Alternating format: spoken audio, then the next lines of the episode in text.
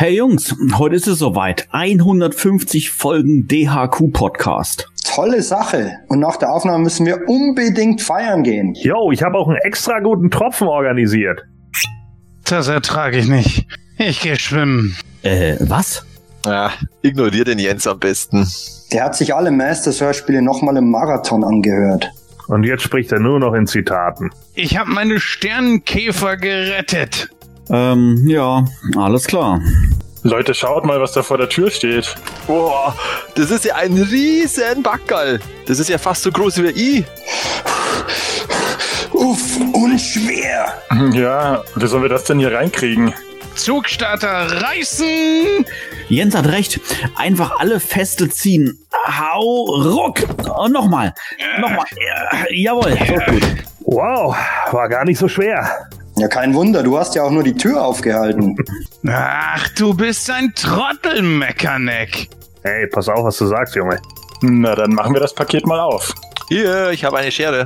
Danke, aber Mist, das Ding ist echt widerspenstig. Los, Gordon, zieh mal hier an der Lasche, während ich schneide. Skeletor, dieses Mal wirst du siegen, weil ich dir helfe.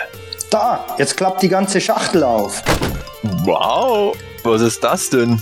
Ja, das ist der sagenhafte Icebird. Alter, kann den mal jemand ruhig stellen? Es ist ein riesiger Kuchen. In Form einer neuen DHQ-Grafik. Aber wer schickt denn sowas? Verderb mir doch nicht das Vergnügen an diesem Essen. Er hat recht. Freuen wir uns doch einfach, dass wir... Überraschung! Oh Gott, Sepp. Du hattest dich in der Torte versteckt? Splitterfasernackt? Schon wieder? Sieh nur, mein geliebter Grünschnabel, wie hässlich sie sind. Keine Sorge, ich bin doch gar nicht nackt. Das ist doch nur ein täuschend echter Anzug. Habe ich mir aus dem Theaterfundus geborgt. Mann, Sepp, was soll denn das? Und jetzt, Freunde, geht es euch an den Kragen. Na, na, na, na, na, ganz ruhig, Jens. Nein, nein, nein, er hat recht. Seit Jahren verarscht er uns mit so einem Müll wie dem hier. Es wird Zeit, dass er kapiert, dass das nicht lustig ist. Es ist nicht lustig. Sepp, nicht lustig. Es reicht, Gordon. Wir sollten langsam mal mit der Aufnahme starten. Und es ist ja niemand was passiert. Richtig, Stefan? Oh Gott, ich kann nichts mehr sehen. Was? Vor meinen Augen tanzen schwarze Irrlichter. Und du kannst nur deinen Kopf recken. Halt jetzt endlich die Klappe. Das ist ernst. Nehmt die schwarzen Flammen aus meinen Augen. Stefan, sind es nur die Augen? Du kannst noch hören und so? Gordon, bist du's? Ja, ja, ich höre euch schon. Ah, dann ist ja alles gut. Was? Wieso? Na, weil er dann immer noch beim Podcast mitmachen kann. Ach so. das stimmt. Äh, Moment mal. Das hemanische Quartett. Präsentiert von planeteternia.de.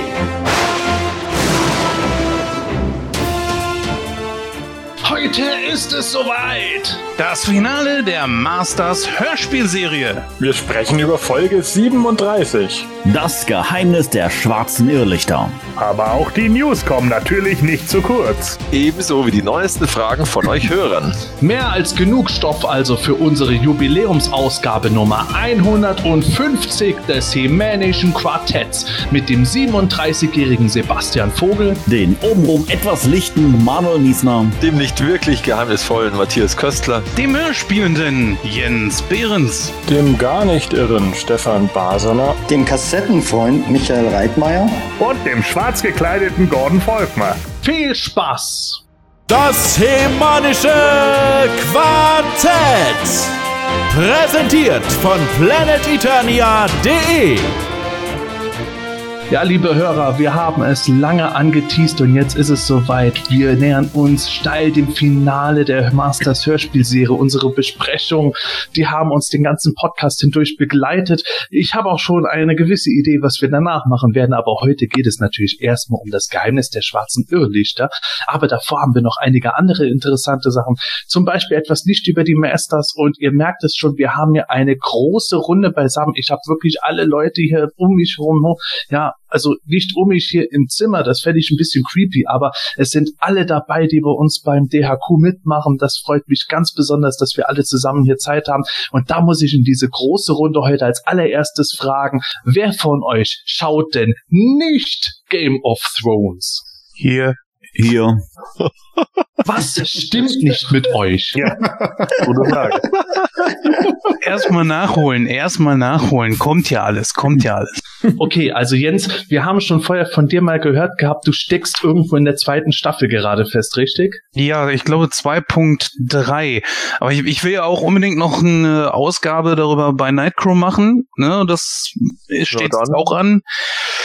Das heißt, wir müssen uns da irgendwo ein bisschen beeilen. Und die ersten sieben Staffeln haben wir ja hier auf DVD. Also von daher steht dem eigentlich nichts im Weg. Aber frag mich nicht, warum es nie dazu gekommen ist. Das ist immer das Problem mit diesen Serien, wo es wirklich ineinander übergreifend ist. Und boah, gerade Game of Thrones ist ja wirklich erst einmal in diese Welt eintauchen und, und alles kennenlernen, die ganzen Häuser. Und kaum hast dich an einen gewöhnt, was man da sowieso nicht machen sollte, ist er auch schon wieder tot. ja, das ist ja das äh, Besondere an der Serie. Wobei ich sagen muss, das Eintauchen ist mir noch nie schwer gefallen bei der Serie. Äh, tatsächlich habe ich manchmal das Gefühl, dass ich äh, die Namen von den Charakteren besser kenne als die meiner eigenen Kinder. Aber das klingt jetzt irgendwie nicht so gut. Aber jemand, der noch, ein, der noch mehr Kinder hat als ich, das ist der Manuel. Der hat nämlich vier Kinder und der guckt auch kein Game of Thrones. Manuel, was ist los? Ähm, wenn ich ehrlich bin, ich kann, kann dir das gar nicht genau sagen. Ähm, mich hat die Serie einfach, ich weiß nicht, darf ich das jetzt sagen, noch nie wirklich gebockt. ähm, ja, ich es hat nie, es hat nie dazu gereicht, dass ich angefangen habe, die Serie zu gucken und irgendwann ist dann so, keine Ahnung, dieser Point of No Return, wo du sagst, Jetzt läuft die Serie schon acht Staffeln und ähm, ähm, ja, jetzt brauche ich auch nicht mehr anfangen. Also vielleicht mache ich das dann tatsächlich doch mal irgendwann irgendwie, keine Ahnung, ein, zwei Jahren oder sowas, aber jetzt in den Hype einsteigen, dafür ist es für mich jetzt einfach zu spät und ja, ich weiß auch nicht. Also wie gesagt, hat einfach irgendwie nie gereicht, ähm, dass ich damit mal begonnen habe. Na gut, also Manuel, ich kann dir nur sagen, meine Frau, die du ja auch kennst, die hat jetzt erst ihren Einstieg mit Folge 1 der achten Staffel gemacht und äh, wird von mir ständig up to und ist ganz Wow. erleichtert, dass sie viele Charaktere, die mittlerweile gar nicht mehr da sind, auch äh, nicht kennen muss. Also die werde ich jetzt durch die äh, Serie bringen. Also es ist nie zu spät, Manuel. Man kann immer noch mal rückwirken. Okay. Aber es empfiehlt sich schon am Anfang anzufangen. Ja. Glaube ich, Ja, alles sehr verwirrend in Staffel. Ja. Ja, vor allen Dingen bei den charakterlichen Entwicklungen, die manche durchmachen, die ja wirklich eine 180-Grad-Drehung im Lauf der Serie teilweise sogar mehrmals machen. Ja, ja, Also, genau. ja. Und allein das dann irgendwo mitzuempfinden, dann steckt man auch in den Charakteren drin. Aber na gut, mei, es gibt halt auch immer Sachen, die nicht jeder guckt. Ich habe auch nie Breaking Bad geguckt äh, zu der Zeit, wo das jeder gesehen hat. Das muss ich noch nachholen. Aber Game of Was? Thrones Unbedingt, unbedingt. ja, ich weiß, ich höre es immer wieder. Das ist halt was, wo ich nicht so richtig bisher mich überwinden kann. Aber Game of Thrones läuft ja jetzt erstmal eine Weile. Liebe Hörer, wir nehmen heute nämlich am Montagabend auf, wo die erste Folge der letzten Staffel gerade läuft. Also ich bin von Staffelende hier in den Podcast reingekommen. Bin total weggeflecht, aber nichtsdestotrotz, es geht ja hier um He-Man und the Masters of the Universe und deswegen fangen wir jetzt mit der Q&A an. Ich habe tatsächlich nur eine einzige Frage im Gepäck. Manuel, kannst du vorlesen? Ja, und zwar kam die von unserem Silvano und er schreibt, wieso erschien in Deutschland nicht das äh, Minicomic-Sammelband von Dark Horse? Ähm, weiterhin schreibt er, italienische, französische und spanische Fans haben es in ihrer Landessprache bekommen, aber nicht wir hier in Deutsch. War die Lizenz-Übersetzung einfach zu teuer oder hatte Panini komplett kein Interesse daran? Ja, das möchte Silvano wissen.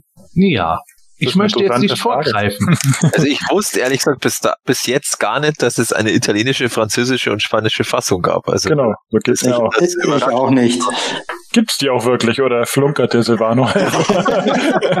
Also die spanische kenne ich zumindest. Italienisch und Französisch war auch mir neu. Ja, aber sind das dann äh, Fanübersetzungen oder irgendwie so, so, äh, Also die spanische war keine offizielle? Übersetzung im Okay. Grunde. Also das ist schon wirklich im Verlag rausgekommen. mhm. Auch der Character Guide ist im Ausland erschienen. okay. Okay, so viel zum Thema Deutschland war der zweitgrößte Masters-Markt. Soweit ich weiß, ist es mit dem Minicomic-Sammelband schon gewesen, dass von Panini Deutschland aus Interesse dafür bestand.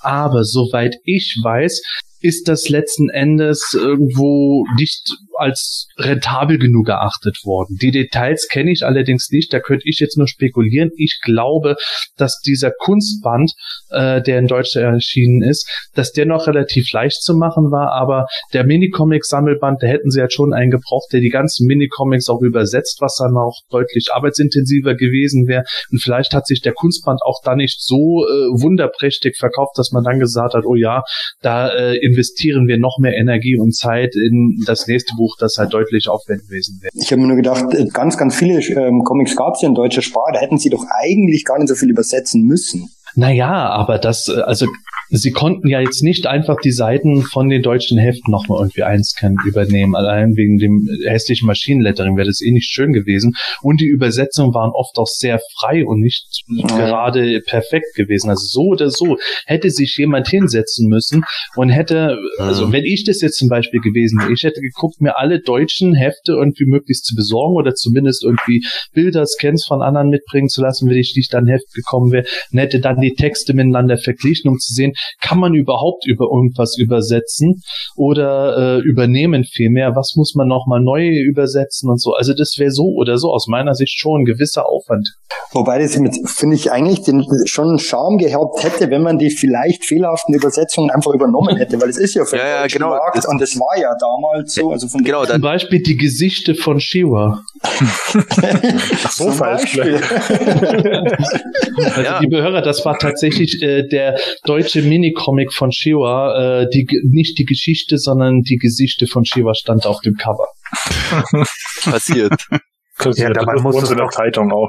Dabei muss es doch die Gesichter heißen. Also Kann sowas mal passieren. Im englischen Original The Many Faces of Shearer. Hm. Oh Ja. Gott. Ja gut, Naja. das ist halt, ähm, dann denken wir, dass der Sammelband, der oder dieser, dieser Kunstband war halt wahrscheinlich dann auf Deutsch nicht mehr so erfolgreich, weil der halt deutlich später kam als der amerikanische und dann hatten sowieso schon alle den englischen und darum hat Der sich der halt auch- deutsche wahrscheinlich nicht mehr großartig verkauft. Ja, ja, der war ja auch deutlich teurer. Also der, Ja. auch, der glaube ich 50 Euro kostet und der Mhm. englische, der war immer so 20, 25. Mhm. Der war echt recht günstig damals, ja. Vielleicht liegt es auch da daran, dass die Franzosen vor allem und Italiener und Spanier vielleicht nicht so gut Englisch sprechen und deswegen ähm, haben die ihren eigenen Band gebraucht. Bestimmt auch, ja.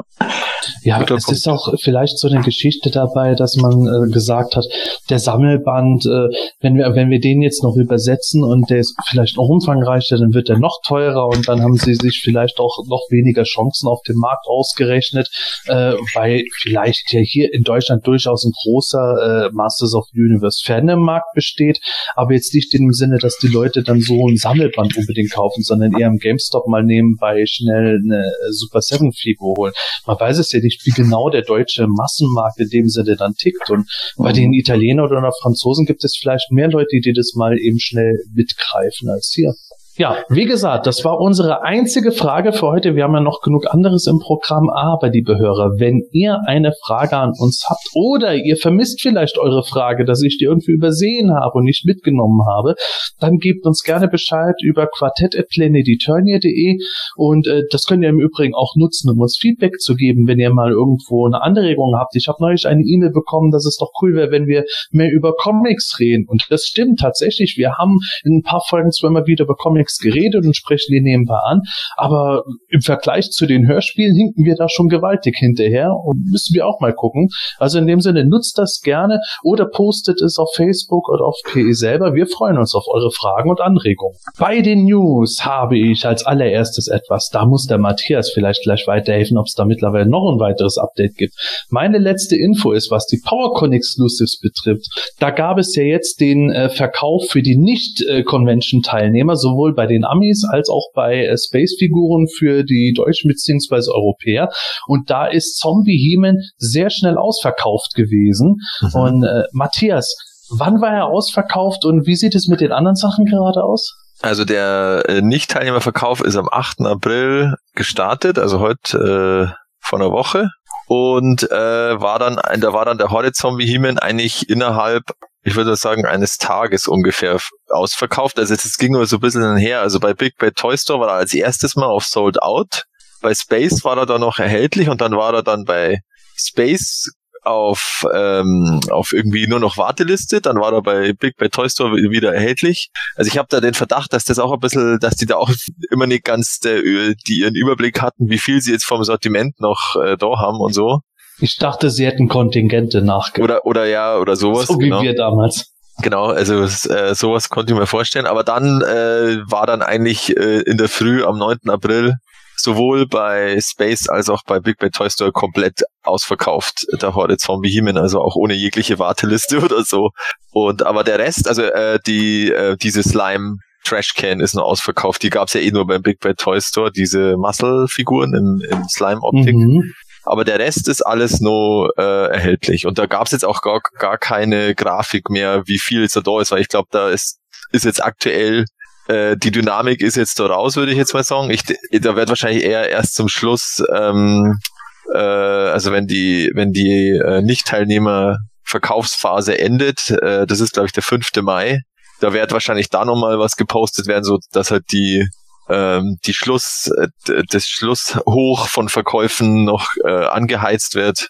Hm. Ähm, aber so wie es ausschaut, ist tatsächlich der Horde Zombie He-Man die, die am meisten nachgefragt gewesen. Michael, wie kannst du dir das erklären, dass es just der Zombie-He-Man ist? Ich denke mal, das war ähm, erstens war natürlich als Einzelfigur nicht der billigste, aber es war, äh, manche haben sich, glaube ich, gedacht, wie ich auch, ich eine Figur leiste ich mir jetzt und dann war es nicht der Three-Pack, sondern den Zombie-Heman, weil ich die Figur eh ganz cool finde. Ähm, grundsätzlich sieht er gut aus. Transparente Figuren finde ich immer ganz gut. Und die Variante, auch wenn es vielleicht nicht ganz Mini-Comic akkurat ist, ähm, finde ich ganz, ganz interessant. Und dann ging es halt wahrscheinlich relativ schnell und diese Three-Packs, das ist halt dann doch nochmal ein anderer Preis faktisch. Ähm, meine, bei dieser Shearer, glaube ich, ist es ja so, da, da hatte der Welt Staples auch schon mal gemeint, selbst wenn die nicht ausverkauft, da hat er irgendwie schon einen Abnehmer, irgendeinen, ich weiß nicht, ob das dann irgendein Retail-Laden ist, aber ähm, ich fand auch den Zombie-Himmel letztendlich am besten. Hm. Dann wäre für mich jetzt tatsächlich noch die nächste Frage, wobei ich auch sage, du hast da absolut äh, recht aus meiner Sicht, äh, dass man dann eher die Einzelfigur geholt hat, zumal es eben auch He-Man ist und nicht irgendwelche Obskuritäten sind. Aber ähm, mal die Frage an dich, Gordon. Denkst du, dass jetzt die Preise von Zombie He-Man dann künftig äh, total in die Höhe schnellen werden? Na, zumindest jetzt erstmal, ne? Weil jetzt ist er ausverkauft und dann kriegen wieder einige Leute Muffensausen und dann werden natürlich die Preise erstmal hochgehen. Wenn sich das dann später wieder so ein bisschen einpendelt, weil er vielleicht doch nicht so gefragt ist, wie man sich gedacht hat oder so, dann kann es natürlich auch sein, dass es wieder runtergeht. Da ist es bei den He-Man-Sachen ist es halt immer so ein bisschen zwiespältig, finde ich, weil could go either way. Also äh, es kann in beide Richtungen gehen. Es kann entweder abflachen, weil alle Leute sagen, ja, so wichtig ist mir der, der hässliche grüne He-Man jetzt doch nicht. Aber andere sagen vielleicht, ja, das ist eine der letzten Figuren, die rausgekommen ist und deswegen ist es jetzt eine Rarität. Ähm, weiß ich nicht. Also ich habe ihn jetzt nicht gekauft. Äh, ich finde ihn auch nicht so geil, ehrlich gesagt. Deswegen, ähm, keine Ahnung, wenn er mir mal billig vor die Flinte kommt, dann nehme ich den sicherlich mit. Aber das ist keine Figur, für die ich jetzt da irgendwie den doppelten Preis oder sowas hinlegen würde, auf gar keinen Fall. Vor allem, wenn der doppelte Preis äh, ja schon gigantisch ist, weil schon der normale Preis nicht ganz ohne war. Richtig. Das war ja auch tatsächlich ja. der Grund, warum ich bei den PowerCon Exclusives jetzt gesagt habe, nein, äh, das mache ich nicht. Ich hätte es mir nochmal überlegt, wer es nicht auch Snake Mountain in den Startlöchern stehen würde, worauf ich noch ein Stück weit eher angepicht bin. Aber bei mir war es wirklich der Preis, auch wenn ich Zombie Heeman und auch das äh, Dreier-Set ganz cool finde. Jens, korrigier mich, wenn ich falsch liege. Du hast die Exclusives dir auch nicht vorbestellt? Nein, ganz schlicht und ergreifend wegen dem Preis. Weißt du, äh, ich liebe Masters über alles, aber irgendwo denke ich mir, es hat Grenzen und für eine neue Figur, das, also, was war das, 90 bis 99 Euro, glaube ich, irgendwo. Ja, 90 Euro ist einfach sein Preis, ja. Nein, das war es mir ehrlich gesagt nicht wert. Und deswegen habe ich davon die Finger gelassen. Ich werde das Geld lieber investieren in eine Constructs Grayskull und äh, die dann schön hier mit ein paar Leuten aufbauen. Vielleicht machen wir das ja auch zusammen, mal schauen. Und äh, das wird's dann erst einmal gewesen sein. Es tut mir leid, also das ist mir zu viel Geld und da bin ich hundertprozentig bei Gordon. Kann ich total verstehen, ja. Auf jeden Fall, ich bin gespannt, ob das Dreier-Set sich auch noch komplett ausverkaufen Mhm. wird. Ich persönlich plane zumindest für die kommenden Jahre, dass das wieder so auf meine Liste gerückt von Sachen, die ich nicht sofort gebraucht habe, aber irgendwann mal verfolgen kann, ob man die zum ordentlichen Preis mal kriegen kann. Ich bleibe auf jeden Fall dran und Gratulation an alle, die Zombie-Hemen jetzt haben. Und ja, dann schauen wir mal, wie es damit weitergeht. Es gibt ja auch noch einen anderen grünen He-Man, aber zu dem kommen wir erst später. Zuerst habe ich etwas, das habe ich am Wochenende gesehen gehabt. Ich wusste überhaupt nicht, dass es ein äh, Mobile Game von Hot Wheels gibt namens Drive Ahead und da gibt es jetzt nun ein Level, das man freispielen kann, das nennt sich Skeletor's Revenge. Da habe ich ein schönes Video gesehen, wo man irgendwo sieht, wie so ein Auto irgendwo, ich glaube auf der Brücke von Snake Mountain hin und her fetzt. Links kommt irgendwo die Schlange, rechts ist der Drachenkopf und dann kann man noch irgendwie das customizen mit Skins oder sowas und Skeletor lacht pixelmäßig wie, als wenn es beim Super Nintendo rausgekommen wäre. Sieht für mich ein bisschen schräg aus, aber finde ich ganz interessant. Gibt es jemanden von euch, der das Spiel kennt? Nein. Also ich habe es mir jetzt mal runtergeladen aufs iPhone, aber ich find's ganz nervig. Das ist so ein typisches Free-to-Play halt, wo es die ganze Zeit an, jeden, an allen Ecken irgendwelche Münzen raushaut und dann muss man da wieder irgendwelche Münzen, dann wieder, muss dann wieder was freischalten und dann, wenn du dir eine Werbung anschaust, dann kriegst du doppelte Münzen. Das ist furchtbar nervig und also das eigentliche Spiel ist einfach so, also zumindest das, was ich jetzt gespielt habe, du fährst mit deinem Auto in einer Arena, also du, du fährst nicht lang, du fährst bloß runter und du musst dem anderen Gegner, der- auch in einem Auto hockt, musst du irgendwie auf den Kopf springen. Drum hast du Drive Ahead.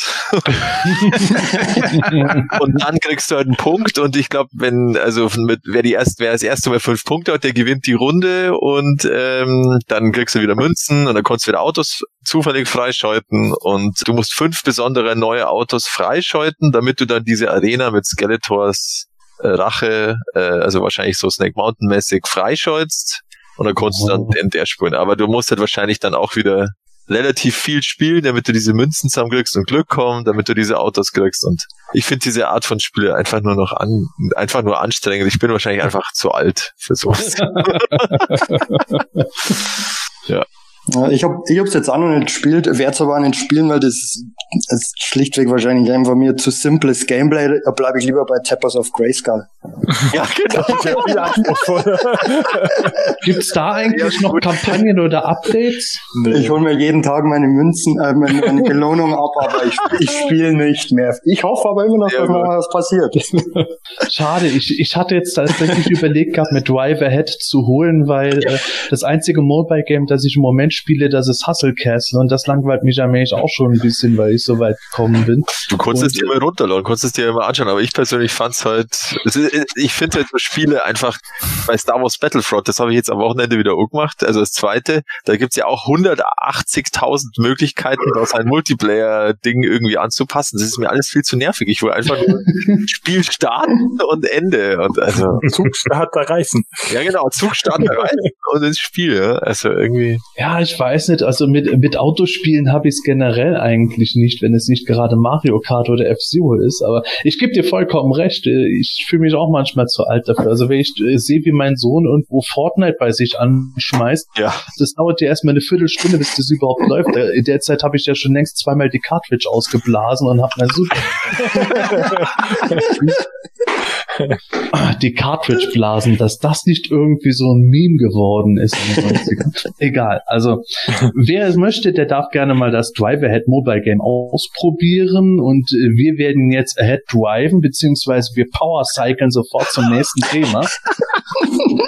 Power Cyclen ist übrigens mein neues Lieblingswort, liebe Hörer. Äh, Den Hintergrund müsst ihr nicht kennen.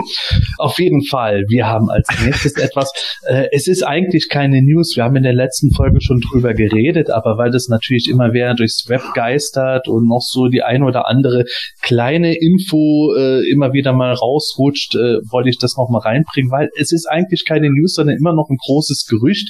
Angeblich will Mattel ja für ein Jahr alle Masters-Lizenzen einfrieren. Zumindest was Toys und Actionfiguren und sowas betrifft, äh, ist da wohl die Idee, dass Mattel, bevor der Masters Kinofilm wirklich und tatsächlich und äh, wahrscheinlich doch nicht man ins Kino kommt, dass da ein Jahr lang äh, alle ausgehungert werden und dann keiner mehr sich äh, dran erinnern kann, was sonst noch alles für ein Zeug erschienen ist, sondern nur noch auf die Filmtoys abfahren.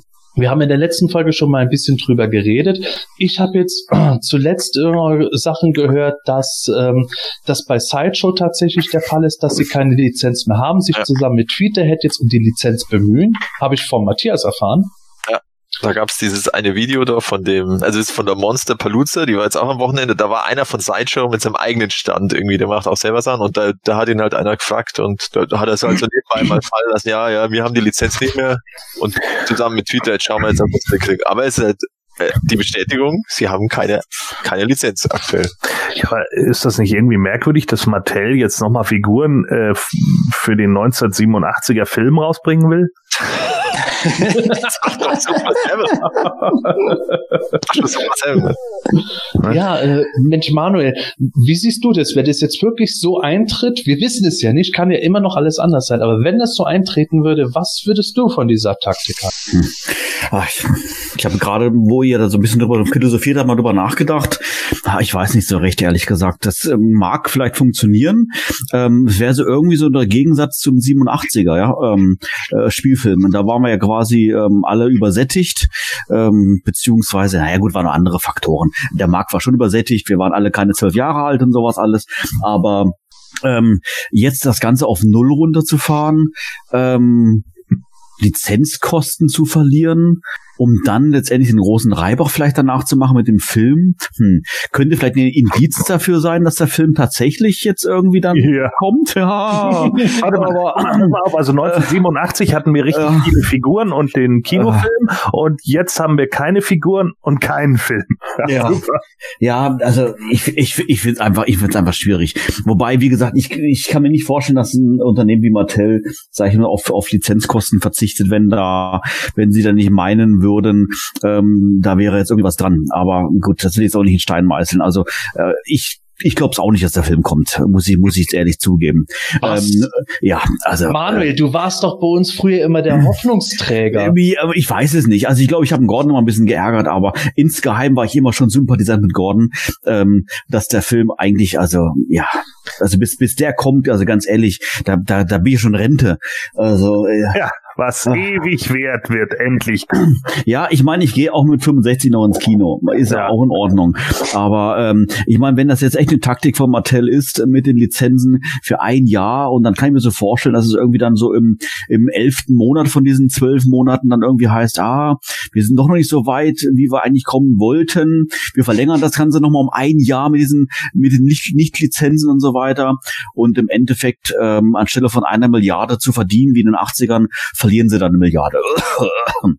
naja, wahrscheinlich nicht, aber ähm, ja, ich weiß auch nicht. Also ähm, ich würde es an Mattels Stelle, glaube ich, einfach so, also einfach so weiterlaufen lassen und dann irgendwie versuchen, ähm, wenn das tatsächlich so kommen sollte im Jahr 2037, irgendwie dann da entsprechend nochmal anders zu pushen auf Merchand äh, Merchandise oder, oder Marketing-Ebene. Ja. ja.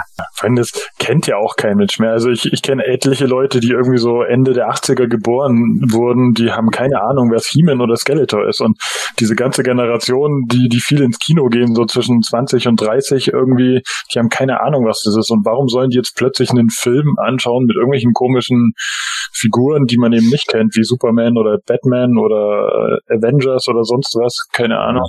ja Weil da ihr Netflix-Star Noah Centineo die Hauptrolle spielt. Ja, wer, wer soll dieser Mensch überhaupt sein? Ja, der- der- Dieser Ja, du, ich sag ja, du kennst ihn nicht. Und, Und er die kennt dich anderen nicht. kennen He-Man nicht, aber dafür kennen sie ihn. ja, Okay. Ja, aber dann gehen aber- sie in Filme mit ihm, nur weil, weil er drinne ist. Das halte ich auch immer noch für sehr gewagt, die These. Also äh, es gibt durchaus Filme, Idioten, ja. Nein, es gibt Filme, die von den Stars oder von dem Hauptdarsteller getragen werden. Also jetzt Ja. unabhängig von seiner Schauspielerleistung, aber von dem von der Aufmerksamkeit. Ja. auf. Ich, ich muss jetzt auch noch mal, noch noch mal einhaken, dass das Stefan gerade gesagt hat, das äh, kam noch so ein neuer Gedanke irgendwie. Ähm, ehrlich gesagt, ich finde es dann doch schwachsinnig, äh, das Ganze ein Jahr irgendwie einzufrieren. weil äh, letztendlich die die Leute, die sich wirklich noch daran erinnern und damit zu tun haben, sind ja nun mal wir Mhm. und vergessen werden wir He-Man sowieso in einem Jahr nicht und wir letztendlich sind ja trotzdem nur ein ein minimaler Bruchteil von dem, äh, was äh, Mattel, aka die Filmfirma ja mit dem Film erreichen will. Das wird ja, das soll ja sicherlich in irgendeiner Weise Mainstream ja werden, um das Ganze dann äh, profitabel zu machen. So, und äh, von dem Mainstream-Anteil sind wir ja als Fans ja keine Ahnung. Minimaler Prozentanteil. Also warum sollte man jetzt uns unsere Spielsachen wegnehmen? Ähm, nur damit 99 Prozent äh, anderer Leute, die sowieso nichts, nichts damit zu tun haben, keine Toys kaufen können. Äh, Ja, Mattel ist ja für seine großartige Strategie bekannt, also werden sie das bestimmt auch so machen. ja. Sitzt irgendwo bei Mattel jetzt in irgendeinem so kleinen Kämmerlein in seinem neuen Job heimlich Scott Knightley und sagt dann, haha, die Rache. ja. Genau. Aber das Problem ist, glaube ich, sogar, dass, dass, dass bei Mattel schlicht und ergreifend gerade fast keiner mehr sitzt, der sich für das Thema interessiert oder der, der da irgendwie groß äh, f- äh, engagiert ist, weil der, der Brandon Supinski, der ist ja seit Februar weg, also der, der letztes Jahr auch auf der PowerCon und auf der San Diego äh, Comic Con da diese Mattel Giants, also He-Man Giants und, und die Puppen einfach mal gezeigt hat, so dass irgendwas ja möglich ist und so. Und der ist ja jetzt weg. Ich denke mal, da ist so der Treiber, was Lizenznehmer angeht, ist, war der tatsächlich auch der Ansprechpartner dafür. Das hat der, dieser Brock Otterbacher von Mondo hat das in einem, im Podcast, also im Roast Google Dinner, da kommt jetzt irgendwie jeder Tag, jeden Tag eine neue Folge, warum auch immer. Vom Rotskubel, Vom, ne? vom Roast Google Dinner kommt jetzt jeden Ja, ja, Tag eine neue Folge, der hat gerade Zeit zum Ja, die Schneiden. wollen ums Die wollen nicht, dass wir dass wir sie Genau. genau. Ja, genau. Auf alle Fälle, auf alle Fälle hat er da gesagt, ja, also ihr Ansprechpartner, wie das so läuft mit Mattel. Und er so, ja, das ist super, weil den Brandon Sopinski, den haben sie halt schon von früher gekannt und da war das überhaupt kein Thema und so. Und dann haben sie halt gesagt, ja, aber der ist ja jetzt nicht mehr da. Und dann sagt er, ja, das stimmt und jetzt schauen wir mal. Also ich denke mal, das ist auch für die Lizenznehmer jetzt schlicht und ergreifend ein Problem, dass die keinen so direkten, guten Ansprechpartner mehr haben. Und da Das könnte es doch vielleicht auch bei Mattels Seite äh, der Fall sein, dass jetzt wer auch immer von Granton Sopinski das alles übernommen hat und kein, keine Ahnung hat und keinen Bock hat, dann gesagt hat, boah, bevor wir uns mit dem Kram jetzt irgendwie Ja. rumtun, äh, frieren wir das doch lieber ein, dann haben wir kein Geschiss, weil die Lizenzeinnahmen darauf ist geschissen. Der Film wird uns ja sowieso Milliarden einbringen. Ja, ein bisschen mehr, glaube ich. Ja, schauen wir mal. Aber scheinbar Aber- haben sie ja die, die, die Figuren für die Netflix-Serie auch eingefroren, so wie es im Moment aussieht. Ja. Kommt ja auch gar nichts raus. Also das, Keine Ahnung. Oder Die ersten generell. beiden haben sich wahrscheinlich super verkauft. Ja, aber tatsächlich haben die sich gut verkauft. Also für die Menge, die Super Seven da ad hoc produzierte, das war jetzt keine Riesenmenge, wie es Mattel gewohnt ist. Aber die war schnell verkauft. Aber das Ding ist, ich äh, weiß aus zuverlässiger Quelle, ich sag jetzt nicht, dein Vogel hat's mir gezwitschert, weil aufgrund meines Nachnamens glaubt man, ich so. Das, das Oh wäre Mann. kacke. Aber auf jeden Fall, ich habe aus äh, Insiderkreisen was gehört, dass äh, tatsächlich Mattel eigentlich auf der Spielwarenmesse Shira Sachen präsentieren wollte. Ich weiß nicht genau was, ob das jetzt äh, die Puppenfiguren gewesen wären oder äh, zur neuen Serie Actionfiguren oder wie auch immer. Aber sie wollten was zeigen und äh, das ist irgendwie auch abgeblasen worden. Und das finde ich auch schon alles wieder so ein bisschen befremdlich. Irgendwo Mhm. habe ich den Eindruck, dass das alles so gerade ineinander übergreift. ja, man hört es ja bei Sideshow auch ähm, irgendwie die Aussagen, und Brian Flynn, ähm, Funko. Nur bei Mondo ist anscheinend noch nicht so richtig angekommen, weil die haben ja gerade in diesem Podcast angekündigt, wie die Verrückten, was sie alles rausbringen Ja, ja. werden. Die machen einfach, keiner mehr. Oder die haben, oder die haben halt vielleicht schon das, das irgendwie abgesegnet alles schon. Vielleicht, ja. Und, und, und ihre Lizenz läuft halt nur irgendwie ein Jahr oder so, also was bis 2020. Und da sind sie jetzt erst einmal, haben sie jetzt erst einmal Ruhe. das Vielleicht. Gute ist, wenn, wenn nächstes Jahr gar nichts kommt, dann steige ich vielleicht doch noch bei den Mondo-Figuren.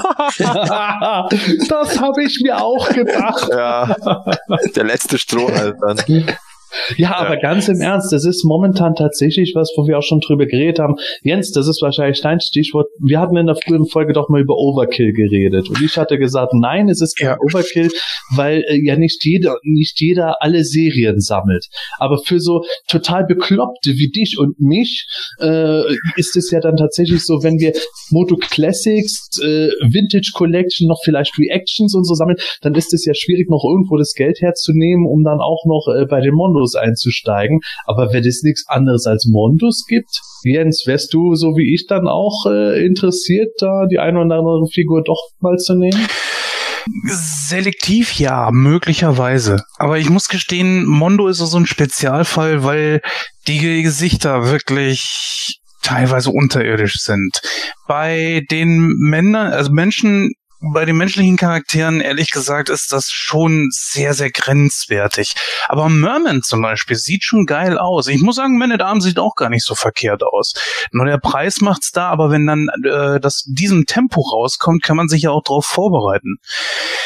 Ähm, man darf ja nicht vergessen, ich denke mal, die Constructs werden ja auch weitergehen dass man da dann irgendwie noch guckt, ob man weiter sammelt. Aber ich habe auch noch genügend Vintage-Sachen, die ich sammeln muss. Ich kann immer aufzählen, ich habe Mechaneck. Nein, äh, Jens, so lange haben wir gar keine Zeit. aber gut, warte mal, das sind vielleicht 15 Charaktere, die ich als Vintage habe. Weißt du, und da kann ich mich dann da eher drauf konzentrieren. Ich habe auch nur zwei Fahrzeuge, also äh, da könnte ich mich dann auch endlich mal drauf stürzen. Es gibt genügend. Ich könnte mir die 2000X wiederholen, also die habe ich auch alle verkauft. Wenn ich jetzt wirklich da Interesse hätte, da gibt's Möglichkeiten. Du holst dir die Neo-Vintage-Figuren und lässt sie diesmal verpackt, so wie ich es dir geraten habe. ja. ja, ähm, aber was du gerade gesagt hast, Mega Constructs ist, finde ich, ein ganz, ganz gutes Ding. Äh, das, das ist für mich total schwer abzuschätzen, ob Mattel jetzt auch da nichts bringen wird. Ich fand es schon krass, dass sie jetzt so schnell Wind Raider, dieses Fünfer-Set und so gebracht haben. Castle Grayskull, es kommen ja auch noch, ich glaube, Stratos und Scarecrow sind noch äh, geplant und äh, wenn das jetzt äh, fortlaufen würde, hätte das natürlich auch noch enorm Auftrieb. Aber wie seht ihr das? Glaubt ihr, dass das auch eingestampft würde, wenn das sich bewahrheitet? Nein, ich sag dir auch warum, weil nämlich äh, sie die Masters of the Universe deswegen auch rausgebracht haben, weil es ihr eigener Brand ist. Und ich kann mir nicht vorstellen, dass Mattel wirklich äh, dahergeht und sagt, so, äh, jetzt haben wir auch alle eigenen Sachen, die vom Masters of the Universe, obwohl Mega Constructs ist ja das einzige von ihnen momentan noch, dass sie das auch noch einstellen. Ich meine, die Marke Mega Constructs ist jetzt auch nicht so riesig. Sie haben Star Trek, sie haben Halo, ich weiß nicht was sonst noch. Destiny und Pokémon. Pokémon. Ja, ich glaube hier mit äh, Despicable Me auch irgendwie sowas, ne? Ja, ja, so. ja. Und warum sollten sie das tun? Das glaube ich nicht. Dafür steckt da einfach noch zu viel Musik hinter und das Castle Grayskull ist ja schon, ja, wohl ganz gut verkauft. Der Wind Raider hat sich gut verkauft und so weiter. Deswegen glaube ich nicht, dass sie das dann noch irgendwie einstellen werden. Bei den anderen Sachen sieht das natürlich ganz anders aus. Äh, aber, ja, aber, aber warum sieht es bei den anderen Sachen anders aus? Ich, ich persönlich habe jetzt, die, hab jetzt das Problem, dass ich sage, wenn Mattel jetzt auf diese noch kleineren Lizenznehmer eigentlich pfeift und sagt, nee, damit, damit tun wir uns nicht mehr ab. Warum sollte Mattel sich jetzt großartig mit den Mega Construct Sachen abgeben, die jetzt auch nicht unbedingt auf Masters of the Universe wahrscheinlich angewiesen sein werden? Weil, weil das Konzept, was das momentane Gerücht ja besagt, ist, Mattel möchte gerne den Markt frei machen für die Film-Merchandise-Geschichten innerhalb von einem Jahr. Und äh, wenn Mattel dann das wirklich konsequent durchziehen will, dann müssten sie ja eigentlich auch die Mega-Constructs-Sachen entsprechend leer laufen. Ja, ich könnte mir vorstellen, dass ja. sie halt das einfach nutzen, um ja ein bisschen andere Leute eben für Masters zu interessieren und zu begeistern, weil die vielleicht mit diesem ganzen Lego-Zeugs und, und äh, anderen Sachen von Mega Construct spielen und so vielleicht das überhaupt erstmal kennenlernen und das deswegen weiterlaufen lassen. Hm, aber würde da nicht was dagegen sprechen, dass jetzt scheinbar auch Funko äh, nichts mehr bringen wird? Hm. Weil die greifen ja den Mainstream im Moment so gut ab wie kaum jemand anderes durch ihre riesige Bandbreite. Ja, da gab es ja das Gerücht, dass es da auch irgendwie Streitereien gab, weil die äh, Savage World Figuren so vintage-mäßig waren. Was ich irgendwo nicht so wirklich glauben kann, dass es deswegen eingestellt wurde. Also ich kann mir vorstellen, dass das irgendeinem gestunken haben wird bei Mattel. Wobei ich äh, sage, die sind schon damals gegen Ramco gescheitert, die hätten da jetzt auch nicht viel machen können. Äh, Besonders nicht gegen Funko, weil Funko ist ja ein Gigant. Also ja, und Funko kann ja drauf scheißen. Ja, genau. Die, dass die, die so eine Masters Beine pro Jahr bringen. Ja, genau. Ja, die sagen aber, so, haha, ja, genau. genau, da macht sich Mattel ja eher zum Honk. Also man kann es ja. nicht ausschließen, aber ich glaube da tatsächlich eher, dass Mattel, wenn die das mit Funko beendet haben, dann aus dem Grund, der jetzt halt eben äh, diesem Gerücht zugrunde. Ja. Hm. Also ich finde es bei Mega Constructs total schwer einzuschätzen, weil ich auch diese ganze, ähm, ich finde überhaupt dieses Mega Constructs ganz seltsam, weil die haben so eine, die sind irgendwie nicht existent so im Einzelhandel und, und sind natürlich logischerweise erdrückt von Lego, also als äh, Konkurrent, weil Klemmbausteinmäßig, die haben halt ihre Lizenzen da, eben im Halo und, und Destiny und da sind sie auch halbwegs aktiv, aber man liest ja da auch immer wieder, dass, dass selbst die, eben die Mega Constructs Fans riesige Schwierigkeiten haben, da diese Sets zu kriegen, weil die nirgends verfügbar sind, weil immer keiner weiß, wo es die überhaupt gibt. Und online ist auch immer Glücksspiel. Das ist halt im Gegensatz zu Lego ist es halt anders. Ja, da gehe ich halt auf äh, auf den Lego Store oder was weiß ich, auf irgendeinen Handel und dann gibt's da alles und dann bestelle ich da und dann ist die Sache erledigt. Oder ich gehe tatsächlich auch mal in den Spielzeugladen. Aber aber bei Mega Constructs, pff, das ist irgendwie so, da hat man das Gefühl, ja, das macht halt Mattel, damit sie auch Klemmbausteine haben, aber so nicht wirklich, weil da müsste man ja dann was investieren. Aber man lässt halt so laufen. Pff, und was jetzt das mit den Masters of the Universe? Vielleicht war da auch einer bei Mega Constructs, der das so ein bisschen getrieben hat, der gesagt hat, ja, das wäre doch mal eine coole Idee, so äh, eben so aus dem Heroes äh, Portfolio raus, weil das war ja auch so der erste Schritt, dass sie da an die Sammler Mhm. gegangen sind. Ich konnte es jetzt schwer abschätzen, ob sie da jetzt die, die Castle Grayskull so gut verkauft. Und lustigerweise ist die ja bisher nicht wirklich offiziell angekündigt. Sie ist halt in Shops aufgetaucht und es gibt Bilder im Forum von Mega Constructs, aber es gibt kein offizielles äh, Übrigens, wir haben, die kommt da und da raus. Also das ist ganz seltsam bei Mega Constructs. Naja, das ist halt generell Mattel-Style. Ja, genau, weil was schon bei Lego, die haben halt einen, die machen da einen Trarad und jetzt auch auf der Celebration, ja, ist ja klar, die haben halt ihre Star Wars Lizenz und dann, die haben da ein eigenes Panel und hier ist unsere Tente 4 und kauft sie am 3. Mai und jeder sagt, ja, hier ist mein Geld. Also das ist halt einfach anders bei Lego. Hm. Naja. Also so oder so müssen wir weiterhin abwarten, was da noch geschieht. Es ist leider total schwer, irgendwelche Aussagen rauszubringen. Ich habe tatsächlich versucht, sehr aktiv auch äh, irgendwas Näheres herauszufinden, aber außerdem, was momentan sowieso durchs Web geistert, kommt da auch nicht bei heraus, weil irgendwo, es kann keiner wirklich sagen, was macht Super Seven jetzt oder nicht, was macht Mattel jetzt genau oder nicht. Vielleicht ist das aber auch noch alles in der Schwebe. Also ich persönlich zumindest, Hörer, bereite mich jetzt im Grunde auf den Worst Case vor, dass ich keine neuen Toys nächstes Jahr bekomme, habe da aber noch genug anderes Material, das ich mir in der Zwischenzeit dann organisieren kann. Vor allem kann ich dann Snake Mountain nachträglich finanzieren. Aber ähm, wenn der beste Fall eintritt, dann könnte es natürlich sein, dass in Verhandlungen am Ende irgendwie rauskommt, ja, irgendwo das oder das wird eingestellt, aber so gewisse Collectors-Line werden weiterhin laufen gelassen, weil die paar tausend Fans irgendwo äh, gar nicht äh, interessant genug für Mattels Radar sind in Hinsicht auf den Film und so weiter. Nichts Genaues weiß man nicht. Vielleicht plant Super Seven ja Snake Mountain sozusagen als krönenden Abschluss von der Classics Line, wer weiß. Das hat sich ja auch so ein bisschen angehört, ja. So. Das war ja auch so in dieser Fragerunde, ja, was kommt, weil da kam war ja eine Frage, was kommt jetzt als nächstes bei, Mhm. bei Collector's Choice? Und dann war die Antwort, ja, Snake Mountain. Und dann schauen wir mal. Genau, danach, wer weiß. Wie wäre das denn eigentlich überhaupt bei den einzelnen Firmen, wenn man jetzt irgendwie sagt, ja, okay, Mattel pokert da drauf, dass die Sachen so ein bisschen auslaufen und man dann erstmal ein Jahr lang überhaupt keine Masters-Figuren mehr gesehen hat. Aber was ist denn mit den Figuren zum Beispiel, die jetzt Super Seven schon rausgebracht hat? Dürften sie die dann auch nicht mehr nachproduzieren?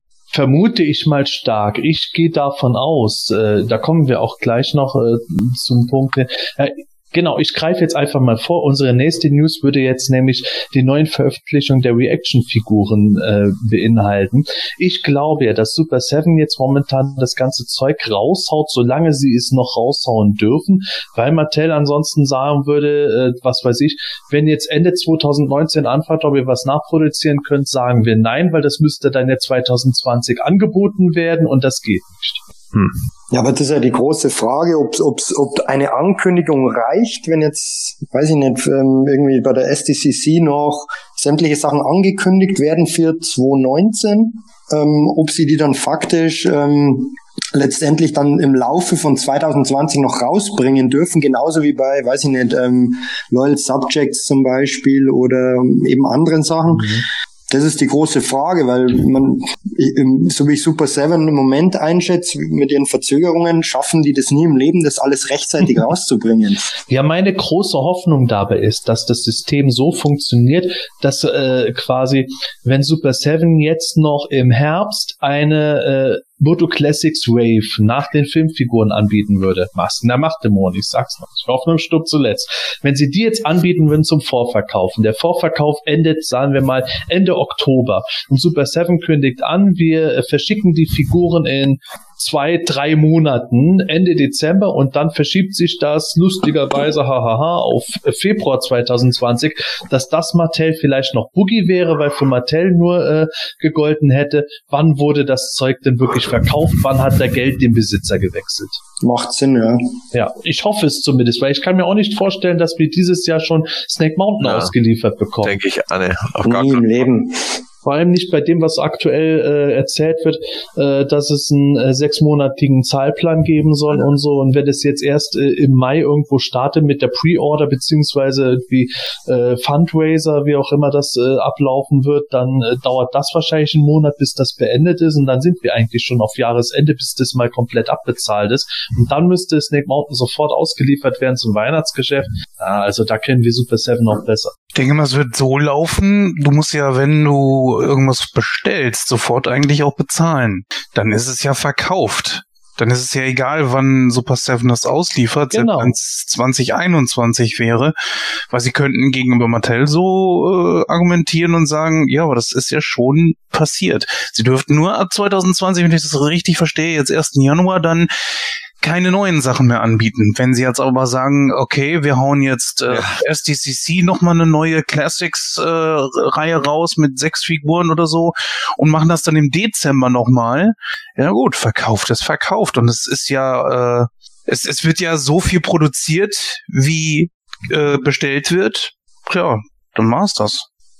Ja, und das ist eben der Knackpunkt. Ich habe die große Hoffnung und ich, äh, ich hoffe, dass alle Fans irgendwie Super 7 noch total hypen werden und die Zahlen der Filmfiguren stimmen werden, sodass sie noch ganz schnell dieses Jahr zumindest eine weitere Classics Wave rausbringen, wenn der Worst Case stimmen sollte.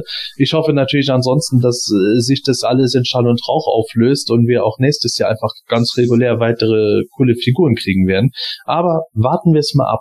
Ich habe es gerade schon angesprochen. Super 7 haut jetzt raus, was geht, nämlich nach äh, den Vintage Collection Figuren, den neuesten, den Moto Classics Flip Figuren, den neuesten, Snake Mountain kommt. Jetzt werden ja auch die Reaction Fans wieder bedient.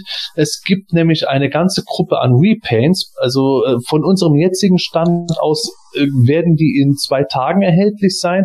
Wenn ihr, liebe Hörer, diese Folge hört, sind die schon erhältlich gewesen, außer einer Figur. Das passt zu Zombie He-Man, der ausverkauft ist, denn wer den verpasst hat, kann bei Reaction zuschlagen. Da gibt es die Figur in Form von Slime Pit He-Man nochmal. Und ähm, es wird noch demnächst erscheinen Stinkor, der aber ein kompletter Repaint ist. Darauf gehe ich später nochmal ein. Und es gibt dann eben noch weitere Repaints. Wayman in Mini-Comic-Farben. Es gibt eine Man at Arms irgendwie in grau, schwarz, wo man schon spekuliert, irgendwie sollte auf dem Film basieren oder sonst was. Eine Tila, die, äh, die jetzt blaue Haut hat und äh, oh Gott, helft mir auf die Sprünge. Was gab es noch? Einen Hordak in Toy-Farben mit ja. Umhang. Ja. Und, und äh, Raman hast du gesagt, oder? In Mini-Comic. Raman habe ich ja. gesagt. Merman. Merman, genau. genau. Merman mit dunkelblauer Genau. Haut. Genau. Habe ich jetzt alle genannt? Das sind alle. Ja, ja. Okay, ja, genau. Also wieder viele, viele bunte Repaints und im Gegensatz zu den Blindboxen die meisten zumindest irgendwo sinnbehaftet, auch wenn ich bei Merman und äh, der Zauberer Man abends nach wie vor auf dem Schlauch stehe, wo die herkommen sollen. Aber machen wir es kurz. Wer wird sich davon was besorgen? Manuel, du holst dir nichts, oder? Ähm, ich habe jetzt von den Reactions ehrlich gesagt auch noch gar nichts zu Hause. Ähm, ich kann mich auch erinnern, dass ich in einer anderen Podcast-Folge mich da irgendwie eher negativ zu geäußert habe, aber mittlerweile finde ich die irgendwie ganz witzig. Also ich könnte mir gut, gut vorstellen, ähm, auch wenn ich da mal irgendwie in einem Laden da welche hängen sehe, die gibt's auch bei diesen GameStop-Läden, glaube ich ja auch, ne? Ja, die Wave 4, ja. Ja, äh, dass ich mir da hin und wieder vielleicht mal auch, äh, oder wenn ich es mal, wie gesagt, mal sehe, mal einen mitnehmen würde. Ähm, wie gesagt, die sind jetzt für mich jetzt nicht das Nonplusultra in Form von Design und sonst irgendwie sowas, aber irgendwie weiß ich auch nicht. Finde ich sie ganz nett und haben was. Vor allen Dingen der Hordak, der hat's mir angetan, der grinst so schön in, in seiner Toy-Variante irgendwie. Das ist so ein richtig netter, netter Onkel von nebenan. Echt Oh, da ist der, der Anführer der wilden Horde. ich weiß auch nicht. Ja. Also ich, wie gesagt, ich finde sie irgendwie nett. Ich habe selber noch keine, keine davon, aber äh, gänzlich abgeneigt wäre ich von den Dingern nicht. Okay. Ähm, Michael.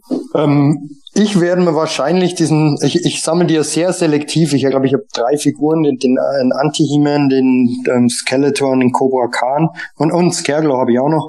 Ähm, werde mir den Slime Pit He-Man wahrscheinlich holen, weil ich den irgendwie ganz witzig finde, gerade mit dem Cardback. Aber das wird wahrscheinlich auch die einzige Figur bleiben. Ich finde die als, haben wir schon oft besprochen, als, als Gesamtkunstwerk sozusagen ganz gut. Wobei ich halt gerade, ähm, Matthias blendet es gerade auf der Videospur ein, ähm, das Cardback bei der Horde, ähm, also den Hordak in Vintage Toy-Farben, aber im Filmation-Look irgendwie völlig daneben finde. Ja. Da, hätt, da hätten sie wirklich ähm, das durchziehen sollen und nicht auch hier auf Filmation überschwanken sollen. Vor allem, wenn man bedenkt, dass ähm, es kommt ja jetzt diese, diese ähm, Horde Wave raus und da ist, glaube ich, ja sogar wirklich die Fright Zone im Hintergrund. Ja. Dann frage ich mich, wieso bei dieser, bei diesem Reprint, vielleicht sind die Karten noch nicht fertig, ähm, auf einmal wieder ähm, Castle Grayskull im Hintergrund. Das macht irgendwie wenig Sinn. Während die anderen Varianten, Stinkor wird mit Sicherheit wieder ganz cool aussehen, auch gerade mit dem Cardback, aber also ich schätze, ich hole mir nur den Slime Petimen. Ich schätze, die machen das, damit die Sammler wieder ausrasten. Wahrscheinlich. Ja, Matthias, gibt es irgendwas, das du da holst oder hast du nach wie vor absolutes Embargo, was so andere Toylands betrifft? Ähm, also ich kaufe mir keine Reactions mehr. Also das, das ist einfach. Ich habe diesen Anti-He-Man mir gekauft, weil das eine coole Aktion war, aber ich kaufe ja auch nichts direkt bei Super 7 und äh, es ist ja irgendwie jetzt, die haben das so komisch formuliert, irgendwie Limited Edition nur bei ihnen im Store. Also ob diese Repaints jetzt überhaupt woanders noch äh, auftauchen, weiß man nicht. Ähm, aber aktuell ist es ja, eh- Super 7 hat da ja manchmal auch so, die hauen ja auch alles irgendwie über Großhändler teilweise raus oder irgendwie. Ähm, aber Reactions, ne. Nope. Ähm, Stefan, du hast auch keine Reactions geholt, richtig? Nee, da habe ich bisher noch gar keine davon. Also ich finde die Verpackung irgendwie so ganz witzig mit den mit den Bildchen und mich erinnern die immer so ein bisschen an an diese Mask-Figuren von damals, aber ich glaube, die sind ein bisschen größer, eher so wie Star Wars, gell? Ja, genau. Äh, also ich habe noch nie welche in echt gesehen. Also wahrscheinlich, wenn ich mal in irgendeinen so äh, GameStop oder so ginge äh, und da welche im Regal hängen sehen würde, wird man sich vielleicht wieder denken, in echt schauen sie doch besser aus als auf den Fotos, aber Dann nehme ich dir beim nächsten PE-Treffer, du da bist, nämlich dein Anti-He-Man. Kannst du dir mal anschauen. okay. Ja, ja, mach das ruhig mal. Ich möchte den auch mal ausgepackt sehen. Ach du, ach so, ja, okay, gut. Dann, Ich habe ihn ja auch verpackt gelassen in Okay, meiner unendlichen ja, dann, äh, Weisheit. dann nehme ich ihn mit. ja, also weiß nicht, irgendwie ganz nett, aber irgendwie keine Ahnung. Das habe ich jetzt nicht angefangen, die zu sammeln. Also das, also ich werde auch dabei bleiben und nicht anfangen, damit sie zu sammeln. Mein Gott, ich traue mich jetzt kaum noch irgendwen hier zu fragen. ich, ich, ich sag's mal von, von mir selbst aus. Äh, Ich mag die Reactions ja. Ich bin ja auch extrem Cherry-Picking-mäßig. Ich habe hier nur Battle Armor Skeletor und Anti-He-Man bisher. Äh, hätte mir noch ein paar von den GameStop-Sachen geholt, wenn es die bei mir im GameStop gegeben hätte. Aber bei den Figuren, ähm, also den Slime Pit He-Man möchte ich schon ganz gerne haben, wenn es den jetzt über den deutschen Vertrieb noch äh, zum ordentlichen Preis gibt, weil ich das Cardback irgendwie so schön trashig finde. Das ist irgendwie für mich so John Sinclair Geisterjäger gegen Slime Pit He-Man. Und ich, das erinnert mich an diese Groschenromanhefte, wenn ich das so in diesem Grünen und so sehe. Das finde ich cool. Äh, Was, was für mich persönlich halt endgeil ist und es ist auch schade, dass äh, der noch ein bisschen länger auf sich warten lässt, aber den muss ich unbedingt haben, ist der Stinkor. Nicht, weil ich jetzt äh, die Figur selber so toll finde. Ich mag Stinkor zwar total gerne, aber die Figur ist für mich jetzt nicht der Brüller. Aber die Waffe der Figur ist für mich so geil, weil der den blauen Zodiac Blaster dabei hat, den ich in der Moto Classics Line seit Jahren wollte, weil der Blaster nämlich genau so in einem E. Harper Comic mal aufgetaucht ist. Das finde ich mal super, super, super geil. Okay, ich bin der Einzige. Nicht ganz, also du bist nicht ganz allein. So ein paar hole ich mir schon. Ich sag mal, den Faker habe ich mir geholt, ich habe mir den Mechanic geholt, ist ja klar. Ähm, bei Stinkor wäre ich sogar mit dabei, ist auch einer meiner Favorites. Irgendwo werde ich mir wahrscheinlich auch noch einen Cobra Khan holen, der sah ja ganz gut aus. Und äh, den Slime Pit Demon, ja, warum nicht? Also der erinnert mich tatsächlich auch sehr stark an diese Mask-Hologramme. Und die fand ich ja damals schon eigentlich immer ganz cool. Ich habe auch so ein Fable für so durchsichtige Sachen. Ja, aber nicht alle. Vielleicht werden es am Ende zehn sein, die bei mir landen, aber das wird dann auch die Ausnahme sein. Ganz ehrlich. Und alle nur verpackt. Es macht keinen Sinn, die Dinge auszupacken. Nee, also das sehe ich ist auch für so, mich ja. noch krasser als bei den Neo-Vintage-Figuren. Wo ich dann sage, bei den Vintage-Figuren sowas wie ein Hero und ein Eldor auspacken, ja klar, warum nicht, wenn die cool aussehen. Die Reaction-Figuren, äh, Matthias kann das bezeugen, die verlieren halt enorm an äh, Eindruck, sobald die aus der Verpackung heraus sind. Mit Ausnahme von wenigen Figuren, wie zum Beispiel Mechaneck, den der Jens ja auch ausgepackt hat. Ja, aber was ich ja schon gesagt habe, ich fand das ja auf, wenn das, äh, wenn die losen Figuren äh, da in einer riesigen Menge immer bei den Messen in den in den Displays stehen, dann finde ich es auch cool. Aber ich will halt irgendwie nicht hunderte Reaction-Figuren mir kaufen, damit das irgendwie nach was aus. Ach komm, Matthias, 2020 hast du vielleicht Gelegenheit dazu. Ja klar, äh, wenn es da den großen Lagerverkauf von Super 7 gibt, wo wo es Reaction-Figuren für einen, einen Dollar gibt, dann vielleicht, äh, genau. schauen wir mal. Ja, also dann schauen wir einfach mal, wie das mit den Reaction-Figuren weitergeht, wann endlich Stinkor mit meinem schönen E Harper Blaster erscheinen wird, aber Slimefit-Teamen muss ich mir unbedingt holen und äh, ja, da freue ich mich schon drauf, na, wenn der kommt. Das ist äh, für mich so ein nettes Kleinod von der Toyline, die ich nie komplett sammeln werde, obwohl, ach, Sammelbereich sollte man niemals nie sagen. Egal, also das waren unsere News für heute.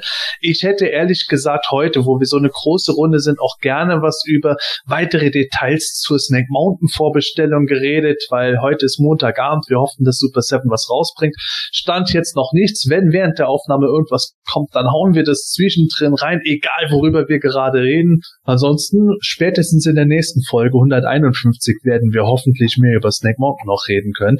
Auf jeden Fall kommen wir jetzt zu unserem heiß erwarteten Hörspiel Talkback, der Talkbacks aller Talkbacks. Es geht um die allerletzte Masters of the Universe Hörspielfolge der regulären Serie zumindest, Folge 37, das Geheimnis der schwarzen Irrlichter.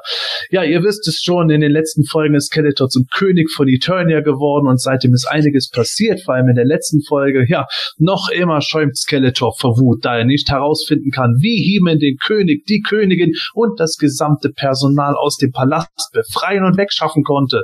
Um seinen Erzfeind nun endlich, endgültig zu besiegen, beraumt Skeletor eine Konferenz mit all seinen Verbündeten an. An deren Ende soll der Großangriff auf Snake Mountain stehen, wo sich die Masters noch immer verschanzen. Heeman selbst will er an den Palastturm ketten, wo ihn jeder als Warnung dann sehen soll. Ja, aber die Masters feiern indessen ihren jüngsten Erfolg, während Man at Arms bereits an einer neuen Waffe arbeitet. In der Nacht begeben sich He-Man, Teela und Battlecat nach Castle Grayskull. Vor dem Tor werden sie aber von Ninja angegriffen und können sich nur knapp in die Burg retten. Dort berichtet die Zauberin, dass durch das sogenannte Geistertor zahlreiche neue Kämpfer nach Eternia kommen und sich Skeletor anschließen. Ausdrücklich rät sie den Helden davon ab, sich Skeletor zum Kampf zu stellen. Vielmehr sollen sie ihm ausweichen. Über die Folge, in Folge 36 installierten Beamzellen können Tila und He-Man unbemerkt nach Eternas teleportieren und müssen erkennen, dass sie Skeletors Angriff nicht werden zurückschlagen können. In der Zwischenzeit können Ninja und Blade Soa mit einem Netz einfangen und den zur Hilfe eilenden Battlecat K.O. schlagen. Als He-Man und Teela wenig später von den Geschehnissen erfahren, eilen sie nach Snake Mountain, um die düsteren Neuigkeiten zu verkünden. Skeletor wiederum lässt Soa in Eternis an den Turmsims ketten, den er eigentlich für He-Man bestimmt hat. Statt Snake Mountain erreichen He-Man, Teela und Battlecat nur eine Gruppe flackernder schwarzer Flammen. Nach einem kurzen Kampf gegen Dragstore und Stinkor erfahren sie aber, dass die Flammen Teil der neuen Waffe von Man at Arms sind. Dessen Irrlichterspiegel lässt statt Snake Mountain nur die Flammen erscheinen, als sei die Festung verschwunden. Als Skeletor vom Verschwinden seines alten Stützpunktes erfährt, bläst er zum Angriff. Mit allen Geschützen lässt er auf die Irrlichter schießen, bis die Munition ausgeht. Tatsächlich verschwinden die schwarzen Flammen und enthüllen das vollständig zerstörte Snake Mountain. Der Stützpunkt ist dem Erdboden gleichgemacht und Skeletor sich sicher, dass damit auch die Masters tot sind. Gut gelaunt kehren die Monsterkämpfer nach Eternis zurück, um ihren Sieg in einem einmonatigen Fest zu feiern. Anstelle der Stadt tanzen dort nun aber ebenfalls schwarze Irrlichter über den Boden. He-Man tritt den Monsterkämpfern entgegen und auf sein Geheiß geben die Flammen wieder den Blick auf Eternus frei. Während Skeletor seinen eigenen Stützpunkt zerstörte, hatte er Eternus unbewacht zurückgelassen. Da die Monsterkämpfer keinerlei Feuerkraft mehr besitzen, zieht Skeletor geschlagen von dannen, während die Bewohner von Eternus den Sieg der Masters bejubeln. Ja, das ist der Inhalt der Folge und das Ende der Serie.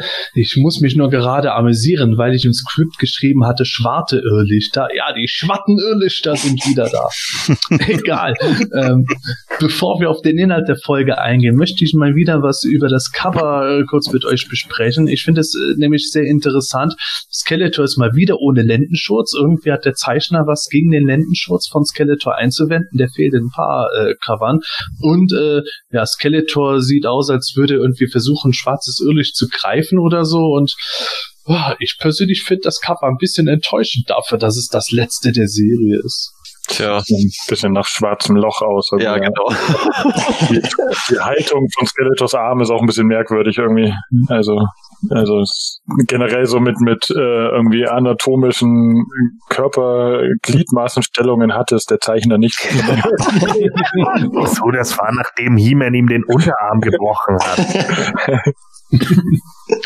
Ja. Ja, ich finde ich finde es irgendwo krass, wenn man sich so diesen Fünfteiler anschaut. Wir wissen zwar heute, dass das Ende äh, der Serie damit eigentlich nicht geplant war, dass sie schon noch weitere Folgen bringen wollten, wenn jetzt nicht die Verkäufe äh, für damalige Verhältnisse zu schlecht gewesen wären. Für heutige Verhältnisse wären die immer noch großartig gewesen. Es war nur einfach das Schlechteste der Guten.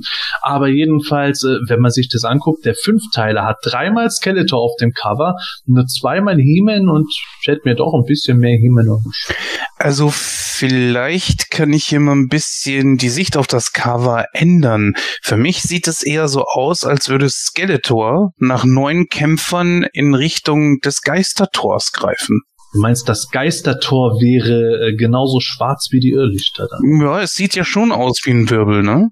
Und es hat sich ja in der Ebene, nee, in der Wü Ebene der Zeit, sagen sie, ne? Oder wo, wo hat sich das Geistertor In der Zeit, ja. Ja, das ist schon der, der erste äh, Fehler irgendwo in der Folge. Sie, äh, sie sagen Ebene der Zeit, was ja eigentlich, entweder es ist die Ebene der Ewigkeit oder die Wüste der Ja. Zeit. Das kommt dann ja schon irgendwo raus. Es muss die Wüste der Zeit sein über die Serie. Mhm. Ja, also für mich sieht das eher so aus, als greift er nach neuen Kämpfern, um gegen He-Man vorzugehen. Für mich sieht es so aus, als wenn er an einem riesigen Arsch kratzt. Oh. Oh nein. Komm hier philosophisch und er haut's wieder mit einem Spruch kaputt. 30 Jahre Kindheitserinnerung zerstört. Skeletor zieht sich neue Kämpfer aus dem Arsch. Wo bist du? Oh. Wo habe ich letztens den Spruch gelesen mit Many Faces von dieses ähm, die Spielzeugfigur aus den 80ern, ähm, wo äh, quasi sein sein sein Teil deiner- seiner Rüstung unter seinem Mund aussieht wie ein Penis. Wo, habe ich Mein Gott, gelesen? ja. was- Habe ich auch gesehen, ja. Ja. Hat auch einer geschrieben, danke. Kindheitserinnerung zerstört. Oh, das ist so wie dieses Minicom in Fisto. I fisted him as hard as I can. Oh. Ja, das ist ja nachträglich geändert. Ja, ja, es ist, ist auch nachträglich überlegt worden, dass da ein Penis bei Manyfaces unterm Kinn hängt. Oh. Also kommen wir auf die Folge rein. Am Anfang ist es halt, wie wir, wie wir erzählt haben, Skeletor kriegt irgendwie einen leichten Wutausbruch, äh, wo er gegenüber Dragster redet und er flippt irgendwie total aus, weil sie immer noch nicht wissen, wie He-Man die alle rausgeschafft hat. Und äh, dabei schmeißt er sogar noch das kostbare Geschirr von unersetzlichem Wert um, was Dragster in eine Sinnkrise stürzt. Ja. Äh, ja gut, äh, Dragster ist ja nun antiker Sammler. Ne? Das muss man da ja wissen. Äh, der hat ja äh, so ein riesiges äh, Ge- Gezücht sozusagen. Ja, also der hat so eine eigene Burg ja in den Hörspielen und da sammelt er halt so antikes, so Bares Ferraris mäßig, ja, so antikes Geschirr und auch Pferde. Deswegen ist er ja auch immer auf Nightstalker rumgeritten. Ach so. Ja, das wusstest war, Und im. Weinkeller war er, weil er den kostbaren Wein in sich Ja, bringen das, wollte. das hättest du gewusst, wenn du die besondere Special Edition gehabt hättest von diesen Kassetten, wo das Inlay so ein ganz langes Auffaltblatt gewesen ist. Da konnte man das nachlesen. Ja, doch, macht Sinn, macht Sinn. Vielleicht ist er aber auch einfach nur geschädigt, weil er beim, beim Ausparken immer überall anrennt und alles Mögliche kaputt macht, Wer weiß. wenn er auf seinem Rad rumfährt. ja, Mensch, äh, ich muss ja sagen, ich kannte die Folge auch als Kind. Mir hat die Einleitung generell eigentlich gar nicht so schlecht gefallen. Ich fand es cool, dass Skeletor so einen richtigen Wutanfall gekriegt hat. Als Dragster-Fan war ich aber eher enttäuscht. Gordon, du hast die Folge als Kind wahrscheinlich äh, nicht gekannt, oder? Äh, doch. Äh, Ja. Ja, aber ich hatte die nicht selber, die hatte nur ein Kumpel von mir. Ähm, damals wusste ich allerdings nicht, dass es die letzte ist. Also äh, wir haben die, äh, also es sind auf jeden Fall Teile drin gewesen, auch gerade das mit Ninjor, das mir halt ziemlich im Gedächtnis geblieben ist. Und äh, das war auch einer der Gründe, warum wir damals halt wegen der Hörspiele immer dachten, dass Ninjor halt so äh, ja der absolute Überkämpfer ist. Äh, deswegen fand ich äh, im Nachgang dann so bitter, als wir dann äh, als als Ninjor dann äh, hab, irgendwann habe ich den Minicomic ja gelesen und da ist Ninjor ja eine, eigentlich eine ziemliche Pfeife. Ne? Also Minicomic, weiß ich nicht, da kriegt er, glaube ich, direkt von Clamchamp ein paar auf die Ommel. Genau. Wird auch noch sein Pfeil abgefangen oder so. Ja. Äh, wo ich dann irgendwie so dachte, hä, also irgendwie geht das hier gerade nicht zusammen. In dem einen, in dem Hörspiel ist er irgendwie der, der über und im, im Minicomic ist er der unter. Also das fand ich so ein bisschen, äh, ja, war so ein bisschen zwiegespalten da. Da ich Ninja immer cool fand, habe ich dann eher die Hörspielvariante genommen. Okay, äh, ich habe ehrlich gesagt diese Verknüpfung nie groß gezogen, denn ich fand äh, Blade sogar noch interessanter als Ninja. Mir ist erst tatsächlich als Erwachsener aufgefallen, wie gut Ninja eigentlich gegen Himmel steht. Aber das ist schon fast wieder vorausgegriffen. Äh, möchte jemand von euch noch was zum Anfang bei Skeletor sagen? Sonst würde ich mal was über die Helden erzählen. Ist vielleicht auch ganz interessant mit diesem, mit diesem Sims, den er da bauen lässt. Oder bauen lassen will auf dem Schlossturm, um, um der He-Man anzuketten, weil das ist ja ganz klar, ich weiß nicht, ob es eine, Anspielung ist auf Snake Mountain mit ähm, der die Boxart auf dem, ich glaube Man at Arms ist auf dem Original drauf und aber auf dem Concept Art war mal Many Faces drauf und ähm, ich, ich finde auch die Atmosphäre hier einfach super. Skeletor mal wieder herrlich böse und He-Man soll da angekettet werden bis, bis zum Ende der Tage, also echt richtig gut. Soll der Opfer faulen?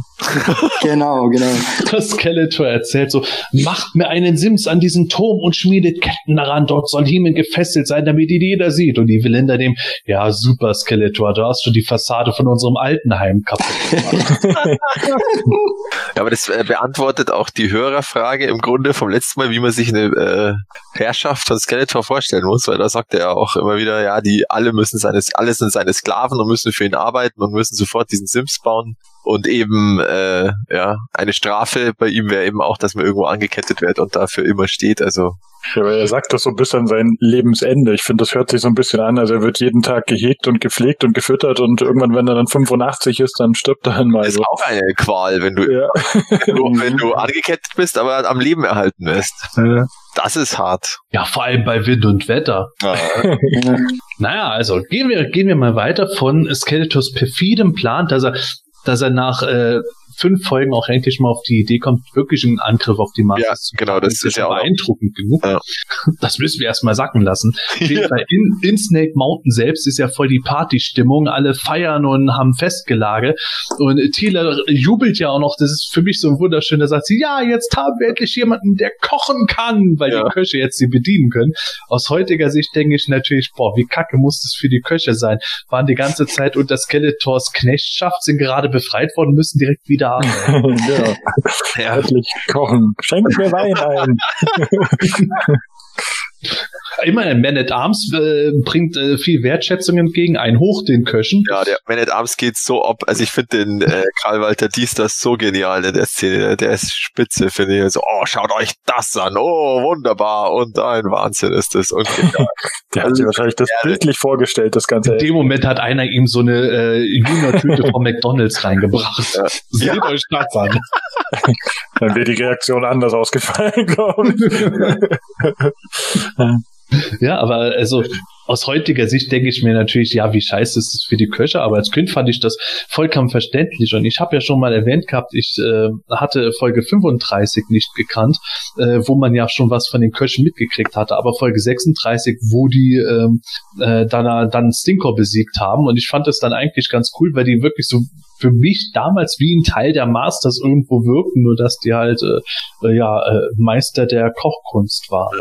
Ja, scheinen extrem wichtig zu sein, sowohl für die Evils als auch die, Ja. die Masters. Ähm, und, Ja, weil und gleich- keiner einen Thermomix hat. genau. Ohne Köche geht quasi nichts. Ja, äh, ich kann, ich kann es nur sagen, Essen hebt die Moral. Also insofern ist das, äh, ist das ja alles schön und gut. Aber äh, ich finde, ich finde es äh, dann wiederum äh, ganz cool, dass es dann halt sofort weitergeht. Die, die halten sich nicht lang mit der Feier auf, sondern in der Nacht schleicht sich He-Man aus Snake Mountain heraus und Taylor kommt ihm mit Stillstalkers entgegen und äh, sie wollen nach äh, Castle Grayskull. Da kommen wir auch gleich zu dem, was Gordon ja noch in Erinnerung hat. Aber bevor wir das sagen, bin ich der Einzige, der das Geräusch der Stillstalkers Mhm. endgeil findet? Also ich finde es auch sehr komisch. Klingt auch so Kongas oder sowas, keine Das ist ja auch Ahnung. nur ganz kurz am Anfang. Also das ist so, sie geht, glaube ich, vier Schritte, wo dieses Geräusch ist, und dann ist es weg. Mhm. Das ist vielleicht ihnen selber aufgefallen. Das ist cool. Ja, vor allem, es gab doch schon mal diese Stillstalkers in Folge 20, oder? Wo die so durch diese Schlangen da durchsteigen und da ist das doch so ein blechernes Geräusch, oder? Folge, war das Folge Ja, das ist das, was sie 27? schon mal für Many Faces verwendet haben. Genau, ja. Also ganz anders. Und das klingt ja wirklich, als würde irgendjemand irgendwelche Urwaldtrommeln äh, Ja, das sind so Gummistelzen, ähm, Stelzen, so bui, bui, bui. Ja, genau. Das habe ich nämlich auch gedacht, dass ich Oh auf Gott, jetzt sehe ich mich auf so zwei riesigen Federn. Boing, boing. ja, auf solche Stromfedern. genau. Tina, was machst du da? Hilf mir, Himmel. Oh. Boing. Äh, apropos wichtig, ähm, es ist ja auch hier mal wieder äh, auffällig, dass der König und die Königin wieder mal keine einzige äh, Sprechszene haben. oh ja. Es ist, wirkt so nach dem Motto so, ja, wir versuchen sie irgendwie auszusparen. Ja, wie, wie schreiben wir die jetzt raus? Ja, lass sie pennen. Oh, ja, nach den Strapazen, dann lass sie erstmal pennen. Hatten die nach Folge 14 überhaupt irgendwann noch mal eine Nein. Sprechrolle? Nein. Aber haben die, das, die haben das doch wirklich gesagt, dass die gerade ausschlafen. Ja, ja. Ja, ja. Wenn sie Hunger haben, werden sie schon kommen. So. Einer abends knallhart. Ja, sollen sich mal ausruhen, weil sie sind ja auch schon alt. Ja, Und wenn Skeletor die Burg zerballert, heißt es dann, wo sind eigentlich die Könige und die Königin? Äh, der König und die Königin. Ups. Pen noch. der Nachspann von Folge 37. So, Skeletor ist besiegt, Snake Mountain vernichtet. Wo, wo sind der König und die Königin? Oh, scheiße. Ups. Hörst du unter den Trümmern, He-Man, du Idiot! Wann gibt endlich was zu essen? Das läuft so, ihr kennt doch, ihr kennt doch den Film Blues Brothers. ja. Genau, wo, wo dann, äh, wo dann die äh, Wohnung mit dem ähm, Raketenwerfer zerstört wird und aus, und aus diesen Trümmern kommen die einfach raus und gehen weiter. So stelle ich mir das vor. Skeletor kommt mit seiner geschlagenen Armee nach Snake Mountain und dann so, was ist denn da? Und dann kommen Randall und Maleda so aus den Trümmern raus, so, ja, hier, passt schon, wir gehen. Wird eh Zeit. Und verprügeln nochmal alle. Ja, genau. Aber immerhin besser, als wenn äh, Randall beim Teleportieren sich wirklich mit Wasser verschmolzen hätte. Egal. Also, wir kommen zu Castle Grayskull. Dort äh, tritt ihnen der geheimnisvolle Ninjor entgegen. Gordon. Ja, Ja, erzähl mal was. Du fandest das doch cool. ja, äh, wie gesagt, also Ninjor, äh, ja, He-Man kann ihn ja scheinbar nicht sehen, weil er die ganze Zeit schwarze Klamotten trägt, ne? Und dann, boah, ja, die, das war die, meine einzige Schwachstelle, Dunkelheit. oh mein Gott. Ich, nein, He-Man! Ja, 37 Folgen, ich Idiot! so, ja, und dann, äh, ja, merkt er plötzlich, ja, oh, gegen den komme ich ja irgendwie nicht an, weil ich den nicht richtig sehen kann, aber dann hau ich lieber ab und dann schreit Nino ihm nochmal, glaube ich, hinterher, du feige Sau oder so. Und dann dreht sich nochmal feige um. Sau. Niemand nennt mich eine feige Sau. He-Man McFly sagt das ja. Sehr gut.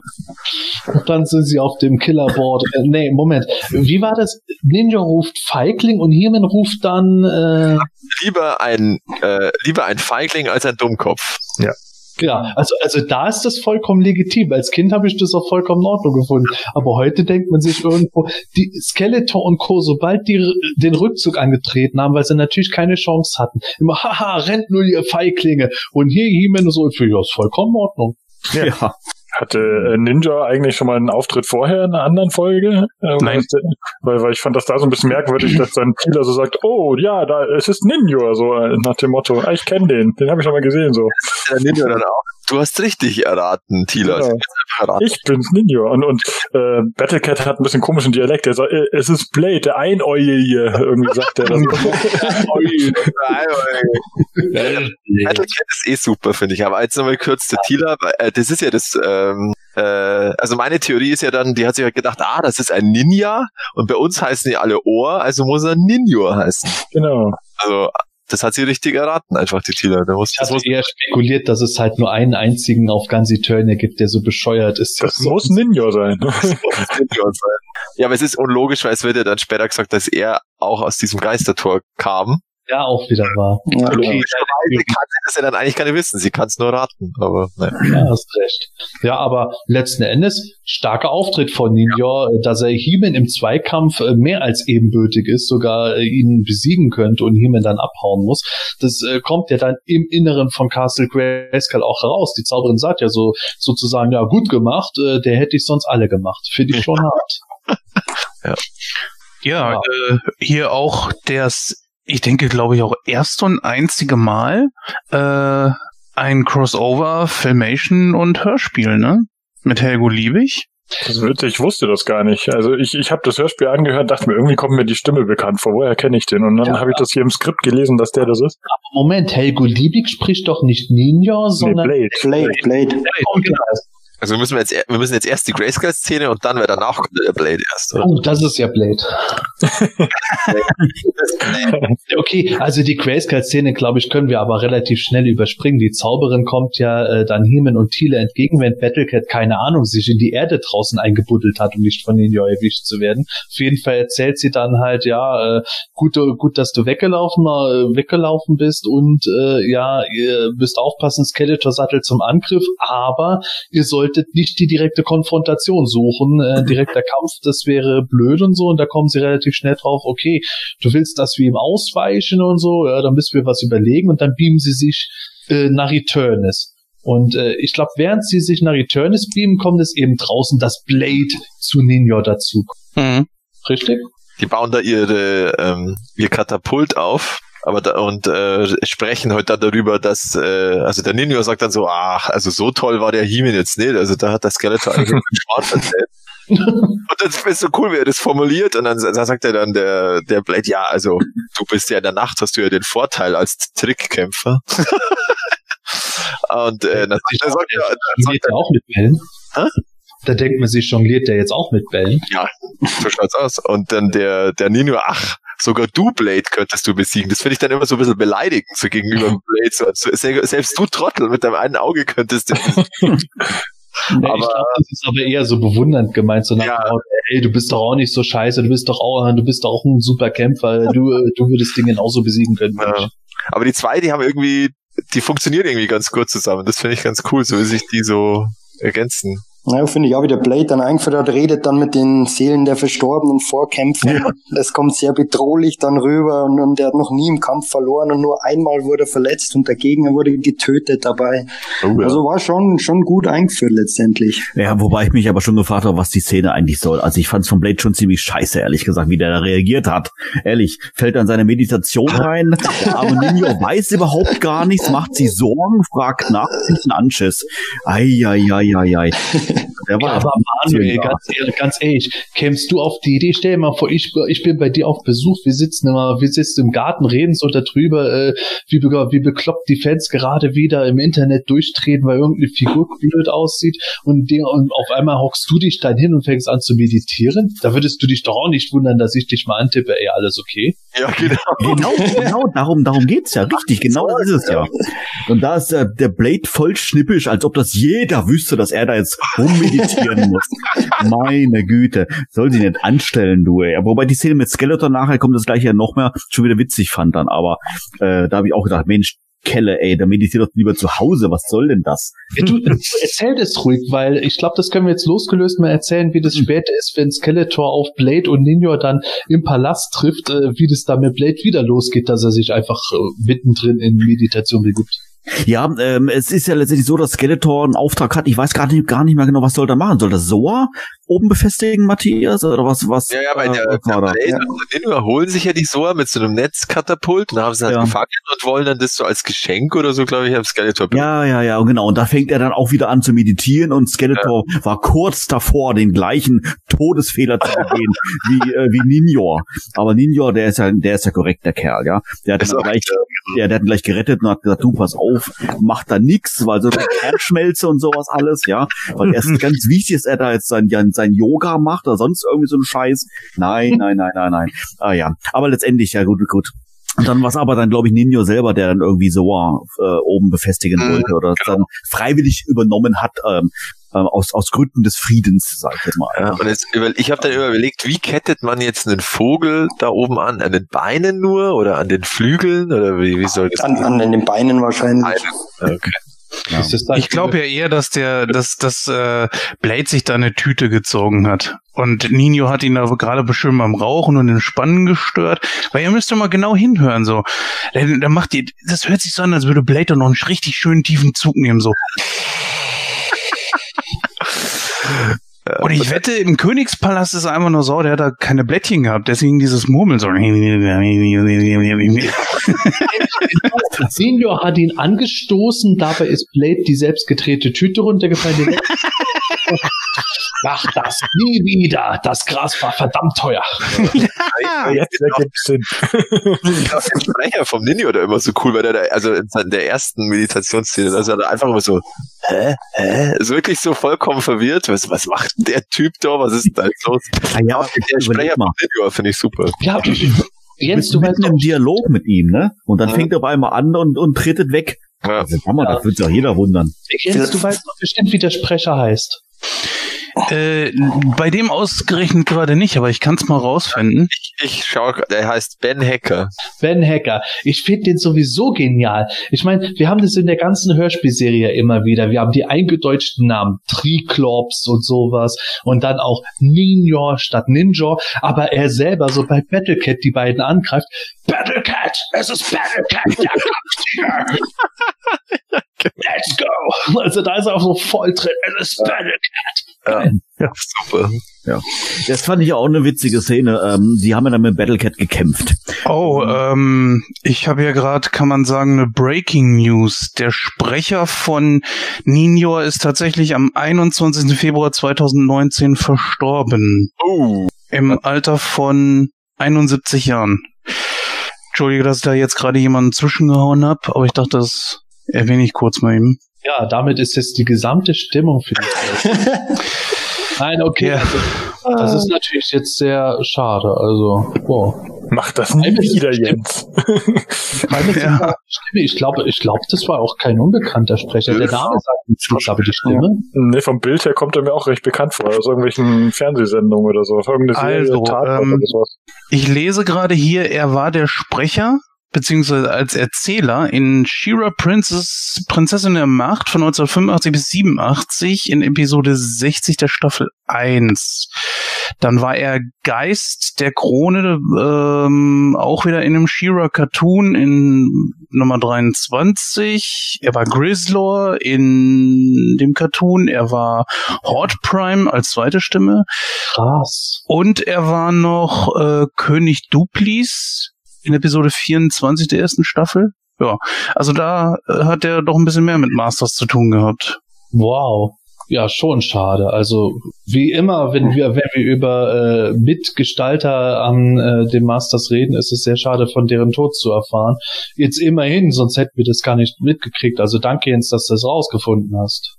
Sehr, sehr schade, ja. Aber der hat eine sehr einprägsame Stimme, ne? Aber war das nicht so, äh, dass da einer sogar sagte Battlecard?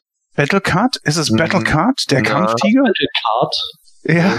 Nee, es war Ja, immer- Battle Cat. Also dieses bisschen übertriebene Englisch. Battle Cat. Ah, okay. Ja. Ich fahre in Battlecard. Mensch, jetzt haben wir Gordons Abschluss der Folge heute schon vorweggenommen. Ja, dir wird noch was einfallen. Also auf jeden Fall, ich finde, ich finde es äh, stimmlich sehr geil gemacht, auch den Kampf von Battlecat. Und ich finde, Battlecat kriegt zum Ende der Serie noch mal einen richtig guten Auftritt damit auch. Mhm. Obwohl ich finde, dass äh, der Sprecher da schon etwas müde und alt klingt. Hm, das kam jetzt nicht so vor. Michael, wie fandest du das? Ist mir jetzt auch nicht sonderlich auf, aufgefallen. Ich fand, fand, fand ihn gut ähm, und, und könnte jetzt nicht dazu sagen, dass, dass er jetzt sonderlich äh, müde und alt klang. Keine Ahnung. Ich glaube, der war auch schon relativ alt, oder? Der, der Jochen Sernt oder wie der hieß. Ja, über 60, glaube ich. Ja, Zu der Zeit schon. ja Okay. ich glaube schon. Mir ist nur aufgefallen, dass mit dem der, der Einäugige, dass er da sehr in seinen Heimdialekt reinfällt. Das klingt so ein bisschen komisch, wenn man sich Battlecat so vorstellt. So. Ich lese gerade, Ben Hacker hat auch Shawn Michaels in Baywatch synchronisiert. Ja, er hatte nur die Top-Rollen. Oh, oh, oh. Ja, aber äh, Stefan, also äh, ich, ich finde es äh, schlimm, dass du äh, einen Kampftiger kritisierst, wie er ausspricht. Ich meine, find du mal einen anderen Tiger, der so gut sprechen kann. so gesehen stimmt das natürlich auch wieder. Ja, aber in der Zwischenzeit haben ja Heeman und Tila äh, im Palast für die Turtles heimlich Skeletors seine äh, Lagebesprechung erfahren und äh, sie erfahren halt, äh, wo Skeletor angreift und der hat im Grunde eine gigantische Armee mittlerweile und äh, die werden definitiv keine Chance im offenen Kampf gegen ihn haben. Und das Interessante dabei ist ja, äh, das wissen wir heute, dass in dieser Folge quasi auf den letzten Drücker so ziemlich alles beworben wird, das an Figuren noch ganz am Ende der Serie gekommen ist. Nicht unbedingt namentlich, wobei König Randor kam am Ende raus, der wurde erwähnt. Die Zauberin wird ja nochmal beschrieben, so wie sie als Figur erschienen ist. Und dann, äh, sie reden von einem Kämpfer, der aussieht wie ein Drache. Da würde ich jetzt denken, dass es Sword sein Ja. sollte. Mhm. Weitere Trooper, weitere Schlangenmenschen sind dabei und so. Also alle äh, haben mehr Kämpfer bekommen. Wan wan wandelndes Skelett, genau. Ja, genau, Scarecrow. Genau. Das fand ich schon beeindruckend, wie H.G. Francis da innerhalb von nur im Grunde zwei Sätzen da äh, eine komplette Jahreswave noch abgefrühstückt. Ja. Und daher, da ist es ja auch logisch, dass sie den Namen nicht wissen. Also da, äh, da hält er sich ja dann an die Logik, dass die Thieler nicht einfach sagt, ah, da ist ja Scarecrow. So eine Überraschung. so eine Überraschung. Wäre für die Folgen später bestimmt interessant gewesen. Kommt da, kommt dann so Ja. äh, einer so, haha, Tila, ich bin off Ach, du bist das. Ja, dich habe ich dann neulich im Palast gesehen. Ach, wirklich? Wo denn? Ja, damals bei der Konferenz. Ach, ist ja interessant. Ich habe dich gar nicht gesehen. Ah, ja, ja, Ja, aber aber, dann müsste die Thieler ja sagen, ja, dich, dich gibt's doch gar nicht in Deutschland. Wie, genau. Was machst du hier? was machst du hier? nicht in der PRD, aber auf Return, ja. Ja. Ja, also äh, interessante Art, wie man die Figuren bewirbt, aber um den Plot äh, wieder eben zu besprechen, die, äh, die kehren mit ihrem neuen Wissen zurück nach Castle Grayskull und sie denken sich noch, oh ja, äh, die Zauberin ist gar nicht da, muss wohl ausgeflogen sein, müssen das Tor sogar mit den Händen aufdrücken, wo sie es sogar He-Man schwer tut. Was ich finde, das ganz gut auch darstellt, dass halt die Schurken nicht einfach hingehen und das Tor aufziehen können. Wäre sonst ein bisschen kacke. Dann finden sie im Battlecat und erfahren, was passiert ist und eilen nach Snake Mountain rüber. Und äh, ja, sie brauchen auch länger, weil Battlecat, glaube ich, nicht mehr ganz so gut zu Fuß ist, oder? Ja, der hat ja eine mit der, mit der breiten Seite des Schwertes vom Blade hat er was draufgekriegt. Das ist genau Zum das, was Glück. ich, was ich ähm, ähm, einwerfen wollte. Ähm, ähm, klar, es ist ein Kinderhörspiel. Aber ich fand es irgendwie dann amüsant, dass äh, Blade dann noch groß rumtönt, ähm, dass er noch nie einen Kampf verloren hat und das letzte Mal dann irgendwie seine, ich weiß den Wortlaut nicht mehr ganz genau, halt seine seine Gegner dann halt tot sind, ermordet wurden, abgeschlachtet, keine Ahnung. Er drückt es irgendwie anders aus, aber unmissverständlich, dass sie alle tot sind und er halt so der ganz brutale ist. Sehr martialisch, ja. Ja, und dann kommt es zum Kampf äh, mit Battlecat und da ist es ihm sehr, sehr wichtig äh, zu erwähnen, dass er halt mit der Breitseite äh, erwischt hat und dass er nur ohnmächtig ist. Auf keinen Fall irgendwie einen Kratzer hat und sowas alles. Ne? Ja, ein Herz für Tiere, Manuel. Ja, natürlich. Ja, ich, wie gesagt, ich verstehe das, aber dann hat er vorher schon ein bisschen irgendwie äh, eine Mut ein bisschen vollgenommen oder sowas. Ja, keine Ahnung. Das, ich finde, das hat irgendwie nicht so ganz zusammengepasst. Ähm, aber naja, deshalb kam ich gerade drauf, weil ihr sagtet, äh, ähm, Battlecat humpelt, genau deswegen. Ja. ja. Er hat, glaube ich, gesagt, dass er bei einem Kampf sein Auge verloren hat, aber der andere sein Leben. Ja, Hm. genau, Ja. das war's, Gordon. Richtig, richtig. Ne? Und das war dann so, ja, oh, ja, okay, Großmaul, musst jetzt wieder meditieren. äh, Und, und ähm, äh, Ninja hängt da ja auch oder äh, droht er ja auch mit dem Schwert an der Kehle dann noch. Ja, gen genau, das ist Mhm. es, ja. Dann hast du sofort irgendwie so diesen Eindruck, oh, mit dem ist aber echt nicht gut Kirschen essen, ja. Ja. Und dann kommt Battlecat, oh, warte mal, ich muss mein Schwert noch ein bisschen drehen, damit du die Breitseite abbekommst. Bei ihm wird ja, wären ja zwei Sch- Schwerter zu einem und dann hat er es nicht gescheit zusammengekriegt und dann war es einfach, dann war die Breitseite vielleicht. Oder so. Ja, gut, dass, dass Blade seine quasi Origin-Geschichte über sein Auge Feuer erzählt. Da stellt euch mal vor, nach dem Kampf gegen Battlecat hätte er das erzählt und der andere sein Leben und Ninja dann, ach so, hat er noch, hat er einen Schlaganfall gekriegt, weil du ihn so hart mit der Breitseite des Schwertes getroffen hast. Bei dem werden zwei Schwerter auch nur zu einem, weil der kein räumliches Sehen mehr hat. Mann. wahrscheinlich, Als Kind habe ich mir auch gedacht, so, was ist das eigentlich für ein doofer Satz? Zwei Schwerter werden zu einem. Sind nicht zwei eigentlich besser als eins? Äh, Man, es, heißt, es heißt, er, er vereint zwei Schwerter zu einem einzigen Gedanken. Ach ja, ja, okay. Ja. Diese- Bei diesem Xayah von der Zauberin. Äh, Ich, ich glaube ja, dass, dass, dass er wahrscheinlich ähm, meditiert er gar nicht, wahrscheinlich telefoniert er mit den Seelen der Vorkämpfer, weil er hat danach den Hörer in der Hand, den Wahrscheinlich hat er einfach das, den an Skeletor weitergibt. er hat einfach das alte He-Man und das alte Skeletor-Schwert und die konnte man ja so zusammenstecken und dann hatte er nur noch eins. Oh Gott. Ich, ich habe tatsächlich als Kind gedacht, äh, bevor ich irgendwas über den Film näher gewusst habe, habe ich Blade überhaupt in irgendeiner Werbeanzeige gesehen. Nichts weiter über ihn gelesen und dachte wirklich, Blade ist jetzt Triclops in einer neuen Verkleidung. Triclops hat seinen Visor verloren, hat halt nur ein Auge äh, darunter und hat aber, weil er jetzt keinen Visor mehr hat, jetzt eben ein Schwert mehr. Du hast eine schöne Fantasie. Toll. Ja, tut mir leid. Vielleicht hat er ihn ja, äh, aber man könnte sich zumindest so irgendwie herleiten, warum er ihn mit der breiten Seite geschlagen hat, weil Skeletor ja am Anfang gesagt hat, nein, ich will sie lebend. So, vielleicht, vielleicht geht's ja einfach nur darum. ja, ja, ja, ja. Da, da muss, da muss ich immer an Dr. Evil denken, der will auch mal alle Leben gefangen. Ja. ey. Ja. Und eine Million. Ja, Hm, richtig. Million. Ja, ja. Und, und äh, Haie mit Laser auf dem Kopf, ne? nee, was war denn das? Mutierte Seebarsche, oder was war's? Nee, keine Ahnung. Äh.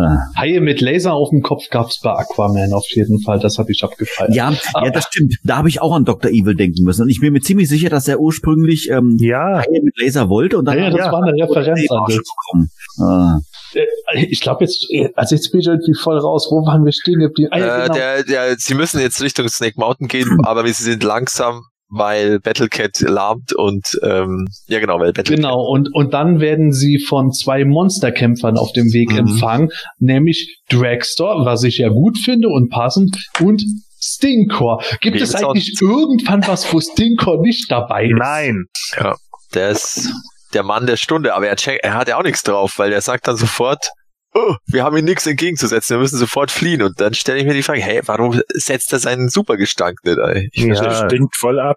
Ja, aber, aber er stinkt doch. Tila, Tila sagt doch so richtig und trifft so, bei allen Teufeln, wie das stinkt. Ja, aber er stinkt nicht so, dass alle in Ohnmacht fallen, weil das war doch, ähm, ich weiß nicht mehr, welche Folge, das war doch seine Kraft, dass er so gestunken hat, dass alle in 23. Ohnmacht fallen.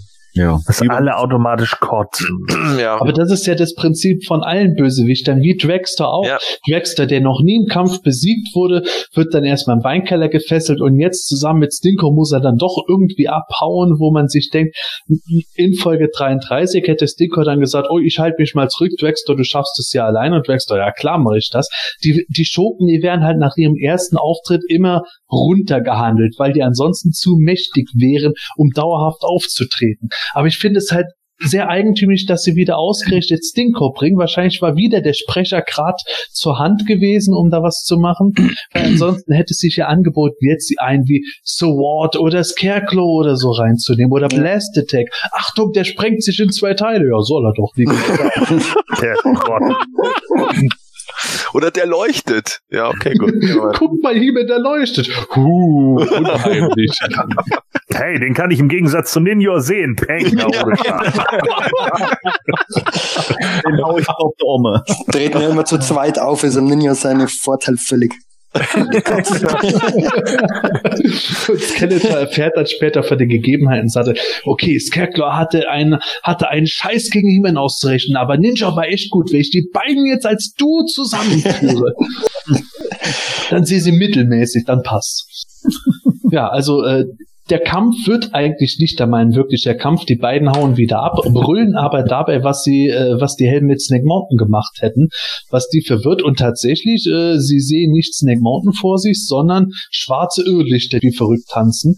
Was ich eine sehr schöne Beschreibung übrigens in der Folge finde, wie sie das beschreiben mit den schwarzen Flammen, die aufsteigen, hin und her tänzen und so. Und dann auf einmal verschwinden die und Snake Mountain taucht auf und Man at Arms erklärt, ja, hat seinen Irrlichterspiegel äh, fertig gebaut und das ist so eine Art Tarnkappe für Snake Mountain. Ja, Man at Arms ist sehr erfinderisch wieder. Was habt Ja, ihr davon gehalten? Der ist ja nicht nur erfinderisch, da freut sich auf wie ein Schneekönig, ne? Der kommt dann an und, Ja, und lacht und sagt, oh, ist das alles schön hier, guck mal, was ich erfunden habe und sowas. Aber wo du jetzt gerade das erwähnst, ähm, dass die in den ähm, Hörspiel diese Irrlichter so ähm, genau beschreiben, wie das aussieht, äh, muss ich sagen, mag Jens vielleicht recht haben mit dem Cover, ähm, weil ähm, dann hätten das Cover doch sicherlich anders gestaltet, äh, was dann tatsächlich mehr wie Irrlichter aussieht, wenn sie die Irrlichter darstellen wollten. Vielleicht ist es in der Tat dieses komische schwarze Poloch, wo diese ganzen Krieger da rauskommen oder sowas. Butthead. Hei, hei, hei. Guckt da nur so raus. Hallo? Aber deswegen, wahrscheinlich hat auch deswegen die Zauberin, die Zauberin an He-Man gewarnt, er soll bitte nicht zum Geistertor gehen. Das ist viel zu gefährlich. Oh, Gott. ähm, Wenn das einmal furzt, dann stinkt das schlimmer als Stinkrohr. Oh Mann.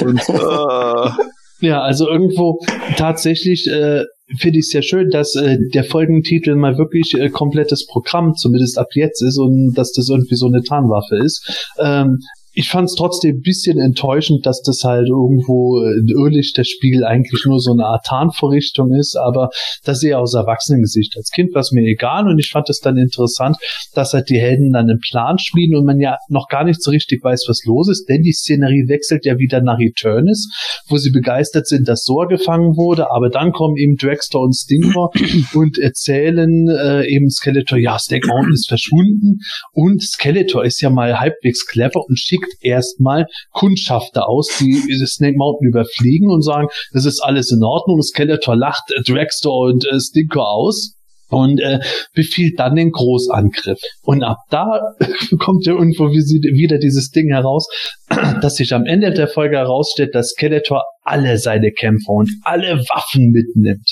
Und sie kommen nach Snake Mountain, sehen auch wieder die Irrlichter da und fangen an, mit allem drauf zu ballern, was geht. Weil, klar, eigentlich eine menschliche Reaktion, wovor ich Angst habe oder, oder was ich nicht verstehe, das mache ich kaputt.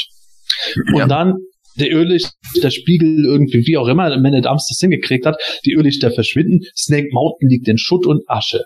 Fand ich eigentlich ganz cool so erzählt, oder, Michael? Ja, fand ich auch gut. Ähm, vor allem, das finde find ich die, die beste Konversation überhaupt dabei mit dem Piloten von dem Blasterhawk. Das heißt, er irgendwie, gib mir den Hörer und der Blade, hier, du musst die Taste drücken. Ja, ähm, das ist mir nicht neu. Skeletor hier. Blaster Ja, halt. also- Was Ja, gibt es? so genau. Skeletor hier, Blasterhawk, was gibt's? Super, super. Oh, das ist so gut. Das ist so grandios. Naja, aber, aber so die Szene ist echt richtig gut, wenn es mit allem, was, was da ist, draufballern auf Snake Mountain und, und freudig sind, dass sie alle zerstört haben und wieder das Böse vom Skeletor, ja, wahrscheinlich sind alle tot, denkt er sich. Ähm, war wohl nichts. Ja, denn sie kommen ja wieder zurück. Äh, siegreich äh, wollen sie nach Eternis zurück. Und dann da, wo Eternis steht, sind auch wieder die schwarzen Irrlichter. Und mitten aus den Irrlichtern heraus kommt He-Man auf einmal. Krasser Twist. ja, Was ich da ganz interessant fand, als sie dann wieder zurück, wo es heißt, zurück zu, ähm, zum Königsschloss, ähm, hört man diese Geräusche und, und das ist eigentlich nur Pferdetraben. echt, es ist nur, ich dachte, man hätte auch sowas wie, äh, irgendwie so, keine Ahnung, ich habe es immer mit Dragonwalker assoziiert, weil sie den auch erwähnt hatten, dass man da auch irgendwelche Motor- oder Fahrgeräusche noch hört. Ja, ich hätte gedacht, am Schluss, ich habe es mir heute angehört, da ist mir aufgefallen, am Schluss wirklich hauptsächlich Pferdetraben zu hören. Und es kann ja höchstens Nightstalker eigentlich sein. Außer die haben, haben eine ganze Armee von denen. Aber ähm, es gibt, kommt dann schon das ein oder andere Geräusch noch, aber, aber wirklich, wo sie dann abdüsen, sind, sind ausschließlich Pferde, ist Pferdetraben zu hören. Ja, da denken sie sich vielleicht, ach, jetzt haben wir vier Wochen Zeit zum Feiern, jetzt müssen wir gar nicht so schnell los. Jetzt, jetzt, Artillerie. nehmen wir die, jetzt nehmen wir die Pferde, die der Hiemen und die Thieler losgelassen haben. Oder Man at Arms bei vor zwei Folgen oder so. Ich, Oder fangen schnell ein Pferd, sie fängt jeder ein sich, Pferd Genau, genau stimmt. Das, sie fangen sich schnell ein Pferd. und ab geht's. Das klang aber auch ein bisschen wie Stechschritt, oder? Stechschritt, ja. Ah, Könnte, könnte auch oh, ja. okay. Sehr gut, Jens. Kann ja nur aus Deutschland kommen. Oh. Oh. oh. Hi, hi, hi. Also, jetzt, da müssen wir ganz schnell weitermachen. Da kommt er, auch, kommt er aus dem Di Dimensionstor. German! Oh. Iron Sky ist das. oh, verdammt, da kommt da noch ein zweiter Film, den muss ich unbedingt sehen. Nazis auf Dinosauriern. Im Wer Mittelpunkt der Erde. Nicht. Ja. Außer höchstens äh, Haie mit Laser. Egal. Also sie, sie sind jetzt vor Eternis und He-Man äh, erzählt dann Skeletor, ja, du hast deine Feste der Erdboden gleich gemacht und Skeletor, man merkt richtig, dass er so irgendwie verdutzt ist und jetzt eigentlich gleich mit der Situation umzugehen weiß. Ja, ja, ich weiß, das habe ich gemacht und ja, letzten Endes äh, klärt sich das Ganze ja auf, dass der Irrlichterspiegel da auch sich wieder auflöst, der äh, Königspalast auftaucht und die ganzen Bewohner Eternias äh, oder von Eternis auf He-Man sein Geheiß irgendwo Skeletor die Meinung geigen und rufen irgendwie, hau ab, du Arsch und so. Und ich, ich fand ich fand es da schon als Kind ja schön, dass Skeletor da immer noch, äh, ich werde weiter kämpfen, auch wenn ich keine Waffen habe, ich habe immer noch mein Schwert und kämpfe. Und die anderen Monsterkämpfer halten ihn quasi zurück, äh, du hast keine Chance, wir müssen gehen, sie haben gewonnen, alles schön und gut, die Helden freuen sich. Fand, ich fand es gut, dass die Monsterkämpfer Skeletor zurückgehalten haben, aber aus heutiger Sicht denke ich mir natürlich, es ist eigentlich schade. Seit Folge 33 gab es keinen direkten Zweikampf zwischen He-Man und Skeletor mehr. Und in die Situation wäre doch perfekt gewesen, dass Skeletor gesagt hätte, ist mir alles scheißegal, was ihr macht, haut ruhig alle ab, ich kämpfe. Und dann hättest du den für diese Serie ja finalen Kampf zwischen Skeletor und He-Man gegeben, wo Skeletor nochmal gegen ihn verloren hätte. Also das hat, das hätte mir jetzt schon wieder Ja. gepasst. Aber damals Mhm. wussten sie noch nicht, dass da das Hörspiel endet, oder? Ja, ja. Nee, aber, aber auch so, auch wenn es jetzt nicht die letzte Folge aus deren Sicht damals war. Ich finde es ein bisschen schade, dass es nicht noch zu einem Kampf gekommen ist. Also sie wussten ja, dass wahrscheinlich das Ende von diesem Fünfteiler auf alle Fälle ist und das gebe ich dir schon recht, ja, das wäre vielleicht für diesen Fünfteiler zumindest ähm, ein schöner Abschluss gewesen dann. Ja. Aber ich, aber an? ich weiß auch nicht, irgendwie, ich finde, das, das ist äh, so eine Art, ähm, ja, so, eine, so ein Spiegelbild irgendwie von der Szene in, in 33, wo der He-Man ja sozusagen dann verzweifelt oder so das letzte Aufgebot noch eben gegen den Skeletor kämpft und dann eben durch das Zauberschwert des Bösen äh, niedergestreckt wird. Und der Skeletor ist ja auch so irgendwie so, ja, alles egal jetzt, ja, ich kämpfe einfach, also ich kämpfe bis zum Ende, so sozusagen. Aber wird noch zurückhalten. Also irgendwie das, das, das eine, oh, keine Ahnung, ob das Absicht war, aber es fühlt sich so ein bisschen so als Klammer oh, von dem Ganzen wow, Hm. gefühlt. Mhm. Fand ich gar nicht so schlecht. Aber das konnte ich mir natürlich jetzt auch so einfach ausgedacht haben. Manuel, was sagst du dazu? Das jetzt gerade zum finalen Kampf meinst du? Ja. Ah, ich weiß, also im Grunde, im Grunde genommen finde ich das eigentlich eine gute Idee, was, was du sagst. Ähm, wobei das irgendwo auch wieder, äh, ja, ich sag mal, Skeletor-typisch ist, ja. Ähm, er zieht mit seinen ganzen Monsterkämpfern los. Er hat eigentlich so viele, so wie Thieler ja auch schon festgestellt hat, er hätte schon ein paar irgendwie da lassen können. Aber ähm, er ist natürlich wieder, ja, überheblich. Er eiert los und ballert alles nieder. Und von daher ist es, glaube ich, irgendwo dann schon wieder Skeletor konsequent zum Schluss. Ähm, ja, er verrafft dann doch wieder und äh, letztendlich erkennt das zumindest mal, dass er dann da, dass er dann da verloren hat. Theoretisch hätten sie schon mal an, noch mal angreifen können, aber gut, die waren ja auch schon bei- Spiel bei Minute 44 oder irgendwo angekommen, muss ja zum Ende kommen. Also von daher Skeletor halt Ende aus. War verloren, alle sind wieder glücklich und können jetzt ihr Fest feiern. Die Frage bleibt jetzt nur, feiern die, die Heroes jetzt auch vier Wochen?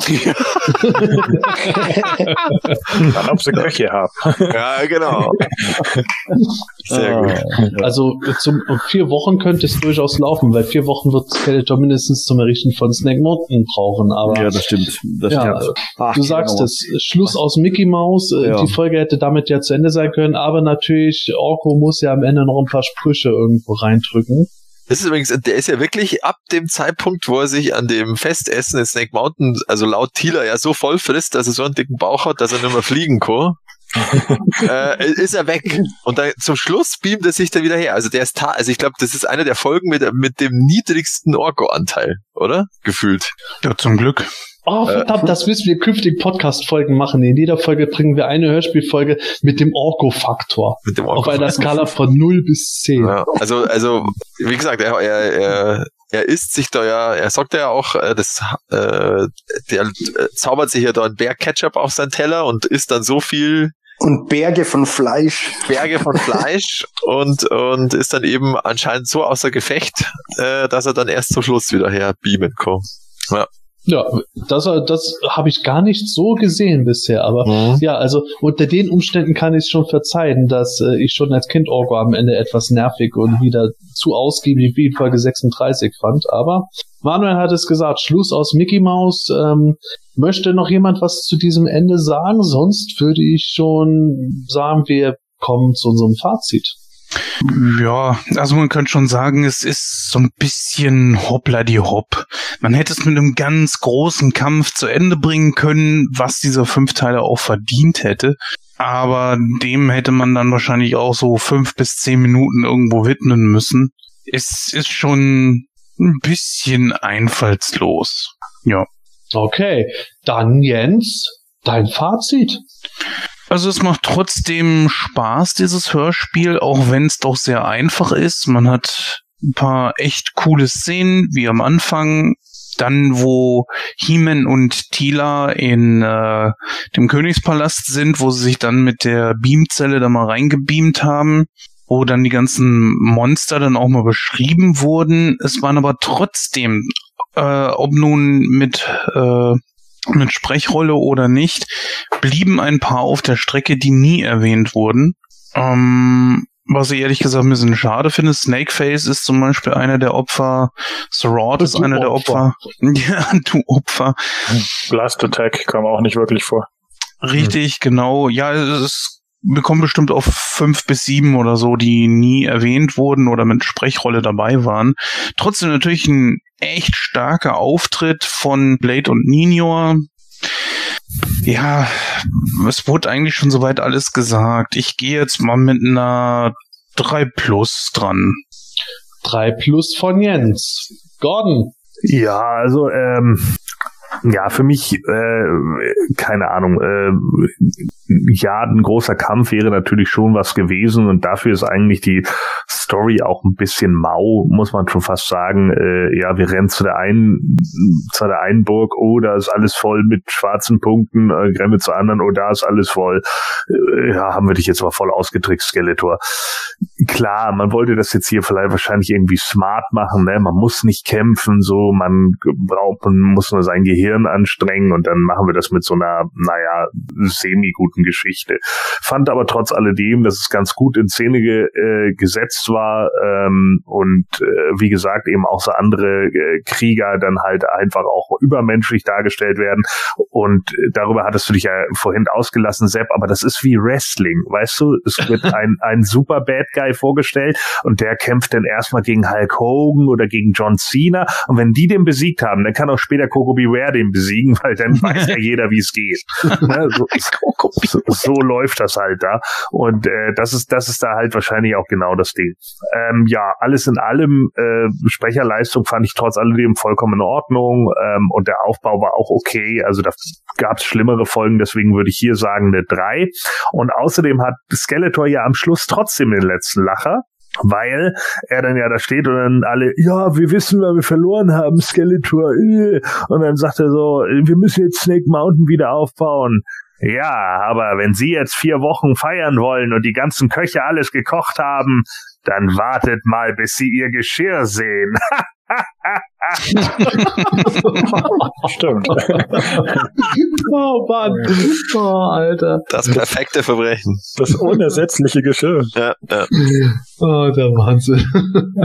Michael, was sagst du? Hm, Kann mich nur anschließen. Ähm, viele gute Sachen dabei. Ich fand den, den Auftritt vom Ninja gut. Blade fand ich irgendwie auch ganz witzig. Ähm, und waren echt ein paar amüsante Dialoge dabei. Klar gibt es ein paar Schwächen, die drin sind. Ähm, aber grundsätzlich eine solide Folge, ein schöner Abschluss für die Serie. Also würde ich jetzt, wäre ich auch bei einer guten drei wahrscheinlich.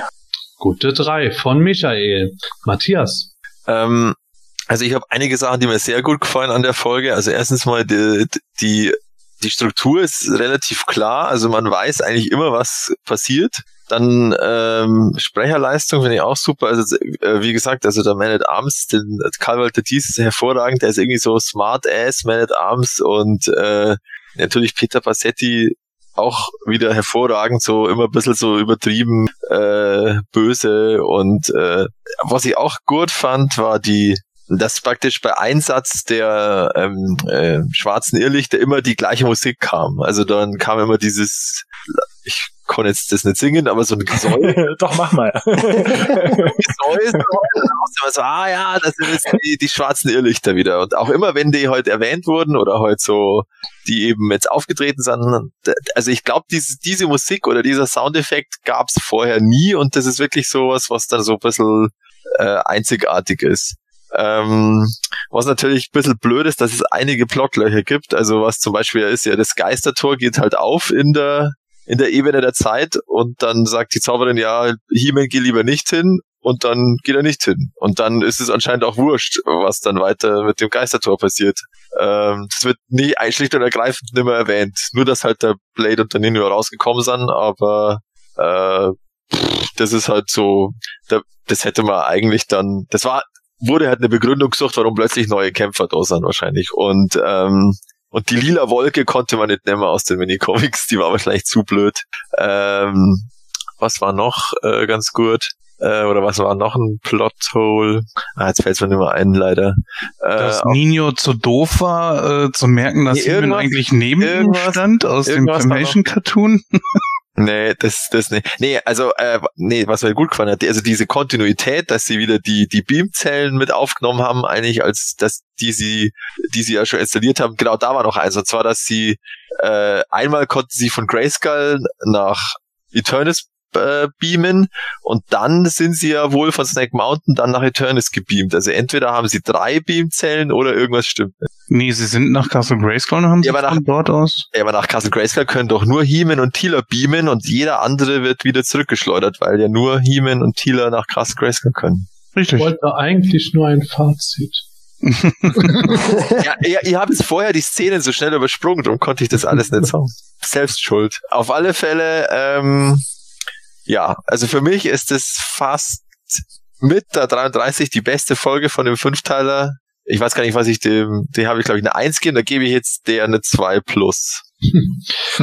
Da sind wir ziemlich nah beieinander. Ich finde nämlich auch, dass die Folge äh, eine der besten des Fünfteilers ist. Äh, äh, tatsächlich hat die Folge im Laufe der Zeit für mich sogar gewonnen. Ich war immer äh, fest davon überzeugt, 33 und 34, die ich ja schon fast als äh, zusammengehörig sehe, sind mit Abstand die besten Folgen. Äh, die 37 habe ich als Kind äh, lustigerweise einige Zeit lang gar nicht so sehr gemocht, bis ich dann irgendwann äh, dann gedacht habe, ach ja, doch, das ist halt ganz gut und äh, dabei bleibe ich auch heute noch. Die Folge gefällt mir schlichtweg gut. Äh, ich möchte jetzt nicht alles im Einzelnen aufzählen, was mir weniger oder was mir super gefällt, aber das Ganze ist für mich in sich rund. Ich hätte natürlich gerne einen Kampf von Skeletor gegen He-Man am Ende gehabt, aber irgendwo diese, äh, jetzt im Nachhinein, wo man weiß, es ist die letzte Folge gewesen, äh, diese vernichtende Niederlage, wo Skeletor dann am Ende äh, abrauscht, ist dann für mich auch passend und insofern gebe ich dem eine 2.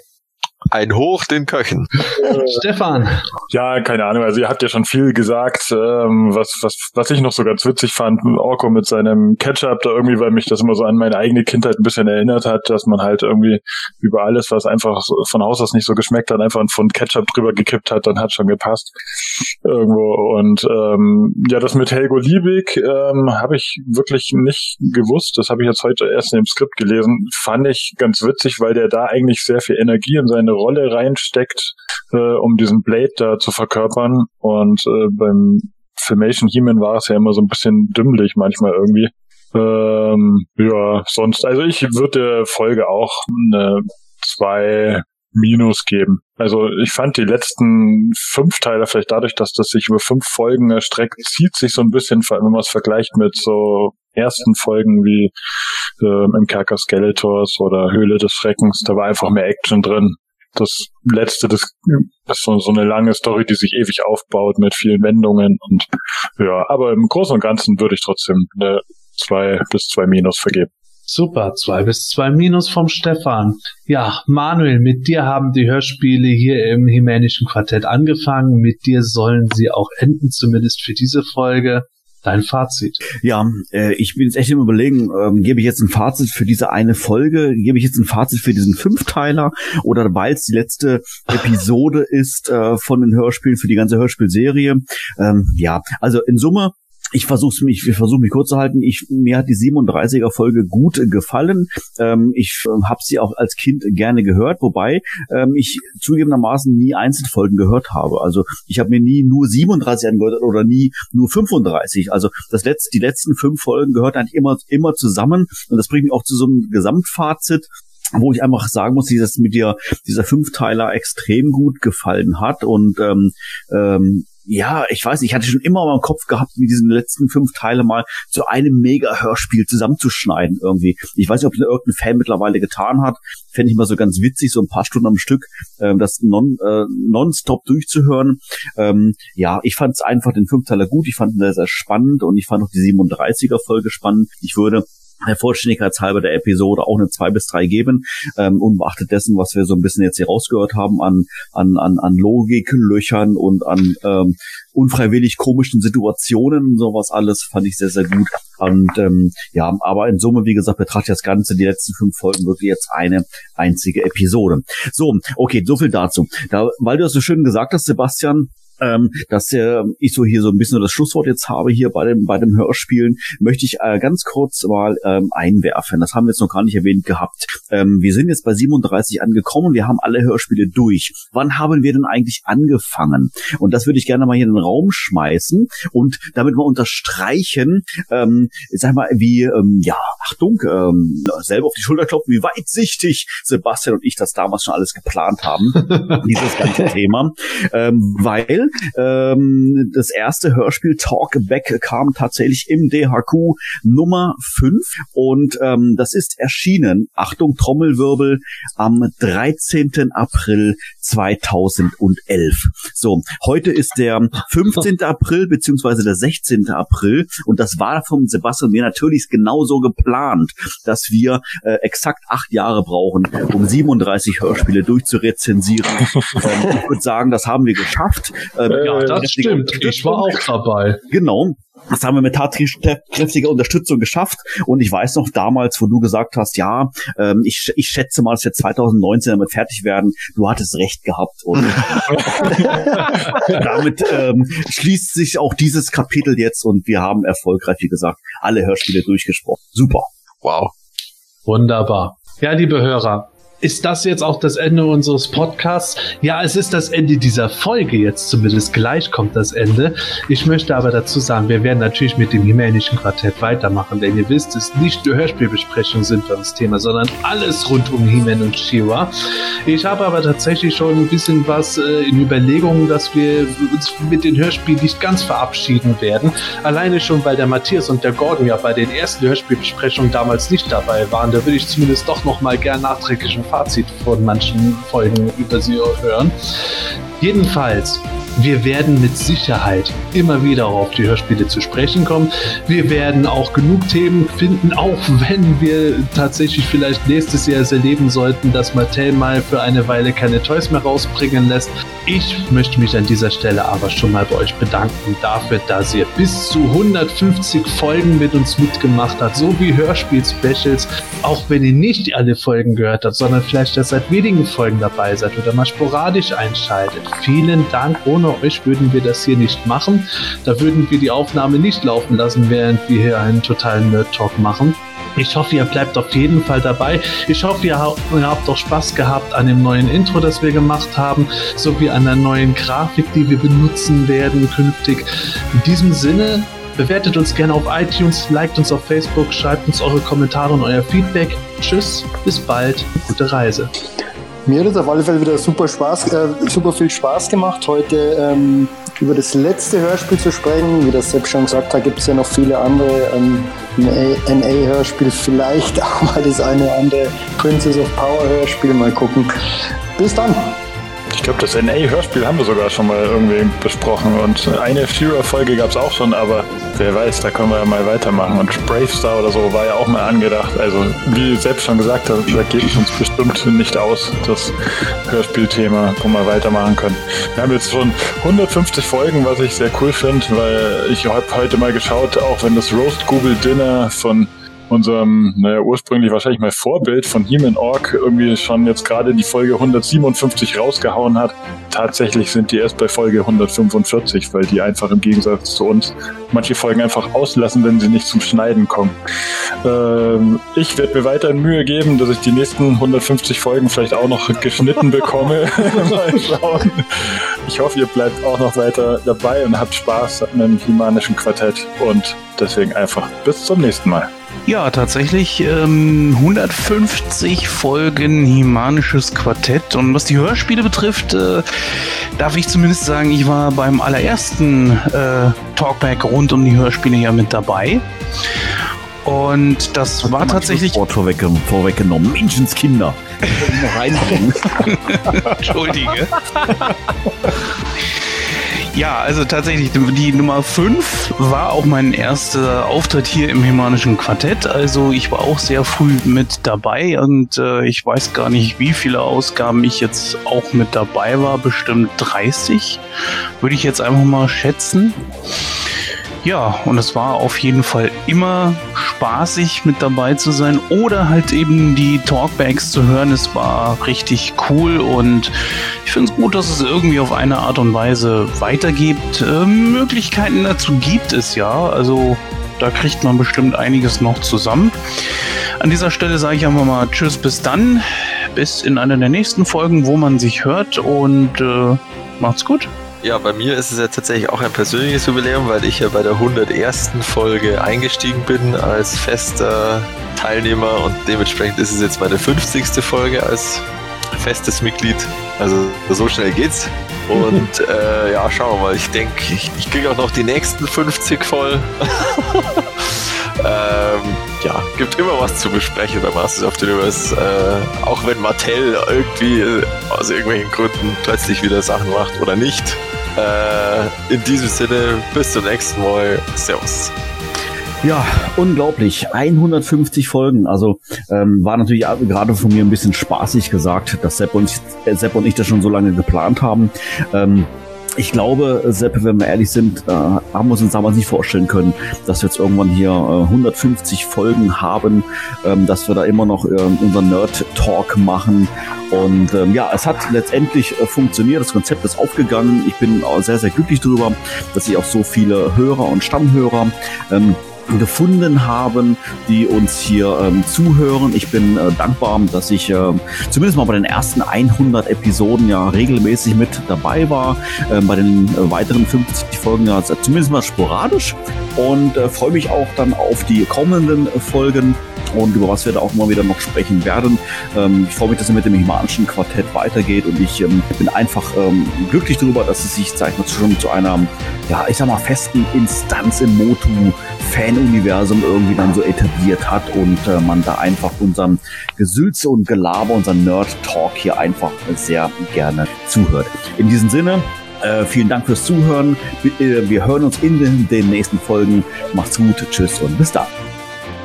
Zur Feier der 150. Folge gibt es kein Schlusswort von Gordon. Ja, ich hätte mein Mikro auch anmachen wollen. so. Ja, äh, 150. Folge, ein historischer Moment. Ein anderer historischer Moment soll, sollte ich vielleicht gleich nochmal festhalten, damit man sich immer wieder erinnert, wann wir das aufgenommen haben. Notre Dame ist jetzt offiziell wieder gelöscht. Ja, die Kathedrale ist ja äh, äh, heute in Brand gesetzt gewesen. Aus welchen Gründen weiß man noch nicht, aber es ist jetzt gelöscht. Es bleibt also erhalten, genauso wie das Imanische Quartett. Und deswegen bleiben natürlich auch die Abschlussgags erhalten. Und da muss ich euch natürlich fragen, als die Hauptdarstellerin aus Kill Bill für Calvin Klein Deos Werbung gemacht hat? War sie da Perfuma Thurman? Mein Gott. Wow. Oh, ja. Das Hemanische Quartett. Präsentiert von planeteternia.de. Jetzt hättest du abschließen müssen, den habe ich mir seit meiner ersten Podcast-Folge aufgespart. Genau. Hat die wirklich Werbung gemacht für die? Also die Uma Thurman hat bestimmt mal Werbung für Parfüm gemacht, aber ob jetzt für Kevin Klein weiß ich nicht. Seid ihr alle da? Sebastian, ist der jetzt wieder da? Ja. Zumindest Okay. Ich da dachte, du, du musst schauen, ob irgendwas, ob bei dir irgendeiner Ja, ich. Was wird dir geschaut? Scheiße. Oh, Du hast immer noch sehr. Nee, das habe ich jetzt nur so Ach so, das war. Also, reingefallen. bist du noch da? Was? Du oh bist sehr abgehakt. Okay, dann muss ich jetzt noch mal was gucken. Vielleicht irgendwelche Programme, die aufs Internet zugreifen, abstellen. Sag deinen Kindern, sie sollen Game of Thrones zusammen auf einem Fernseher schauen. okay. Du könntest zur Not vielleicht auch mal deinen Router powercyclen. Oh, jetzt hört's aber auf. Ich habe keine Ahnung, was Power Cycle ist. Einfach Steckdose ziehen für 30 Sekunden. Oh mein Gott, kann man das nicht sagen? Dann zieh mal die Steckdose beim Router raus. Nein, du kannst Power cyclen. Ja, powercyclen. Du musst doch, du musst doch Damit mit der Damit Zeit. auch jeder ganz schlau vorkommt, wenn er das sagt. Ja, natürlich. Also ich bin mal weg. Warum kannst, du, warum kannst du nicht immer nicht die Modern Times anpassen? Ja, will er mich hier ghosten, ey, oder will er mich triggern? Also, nee. Was sagt der Raster?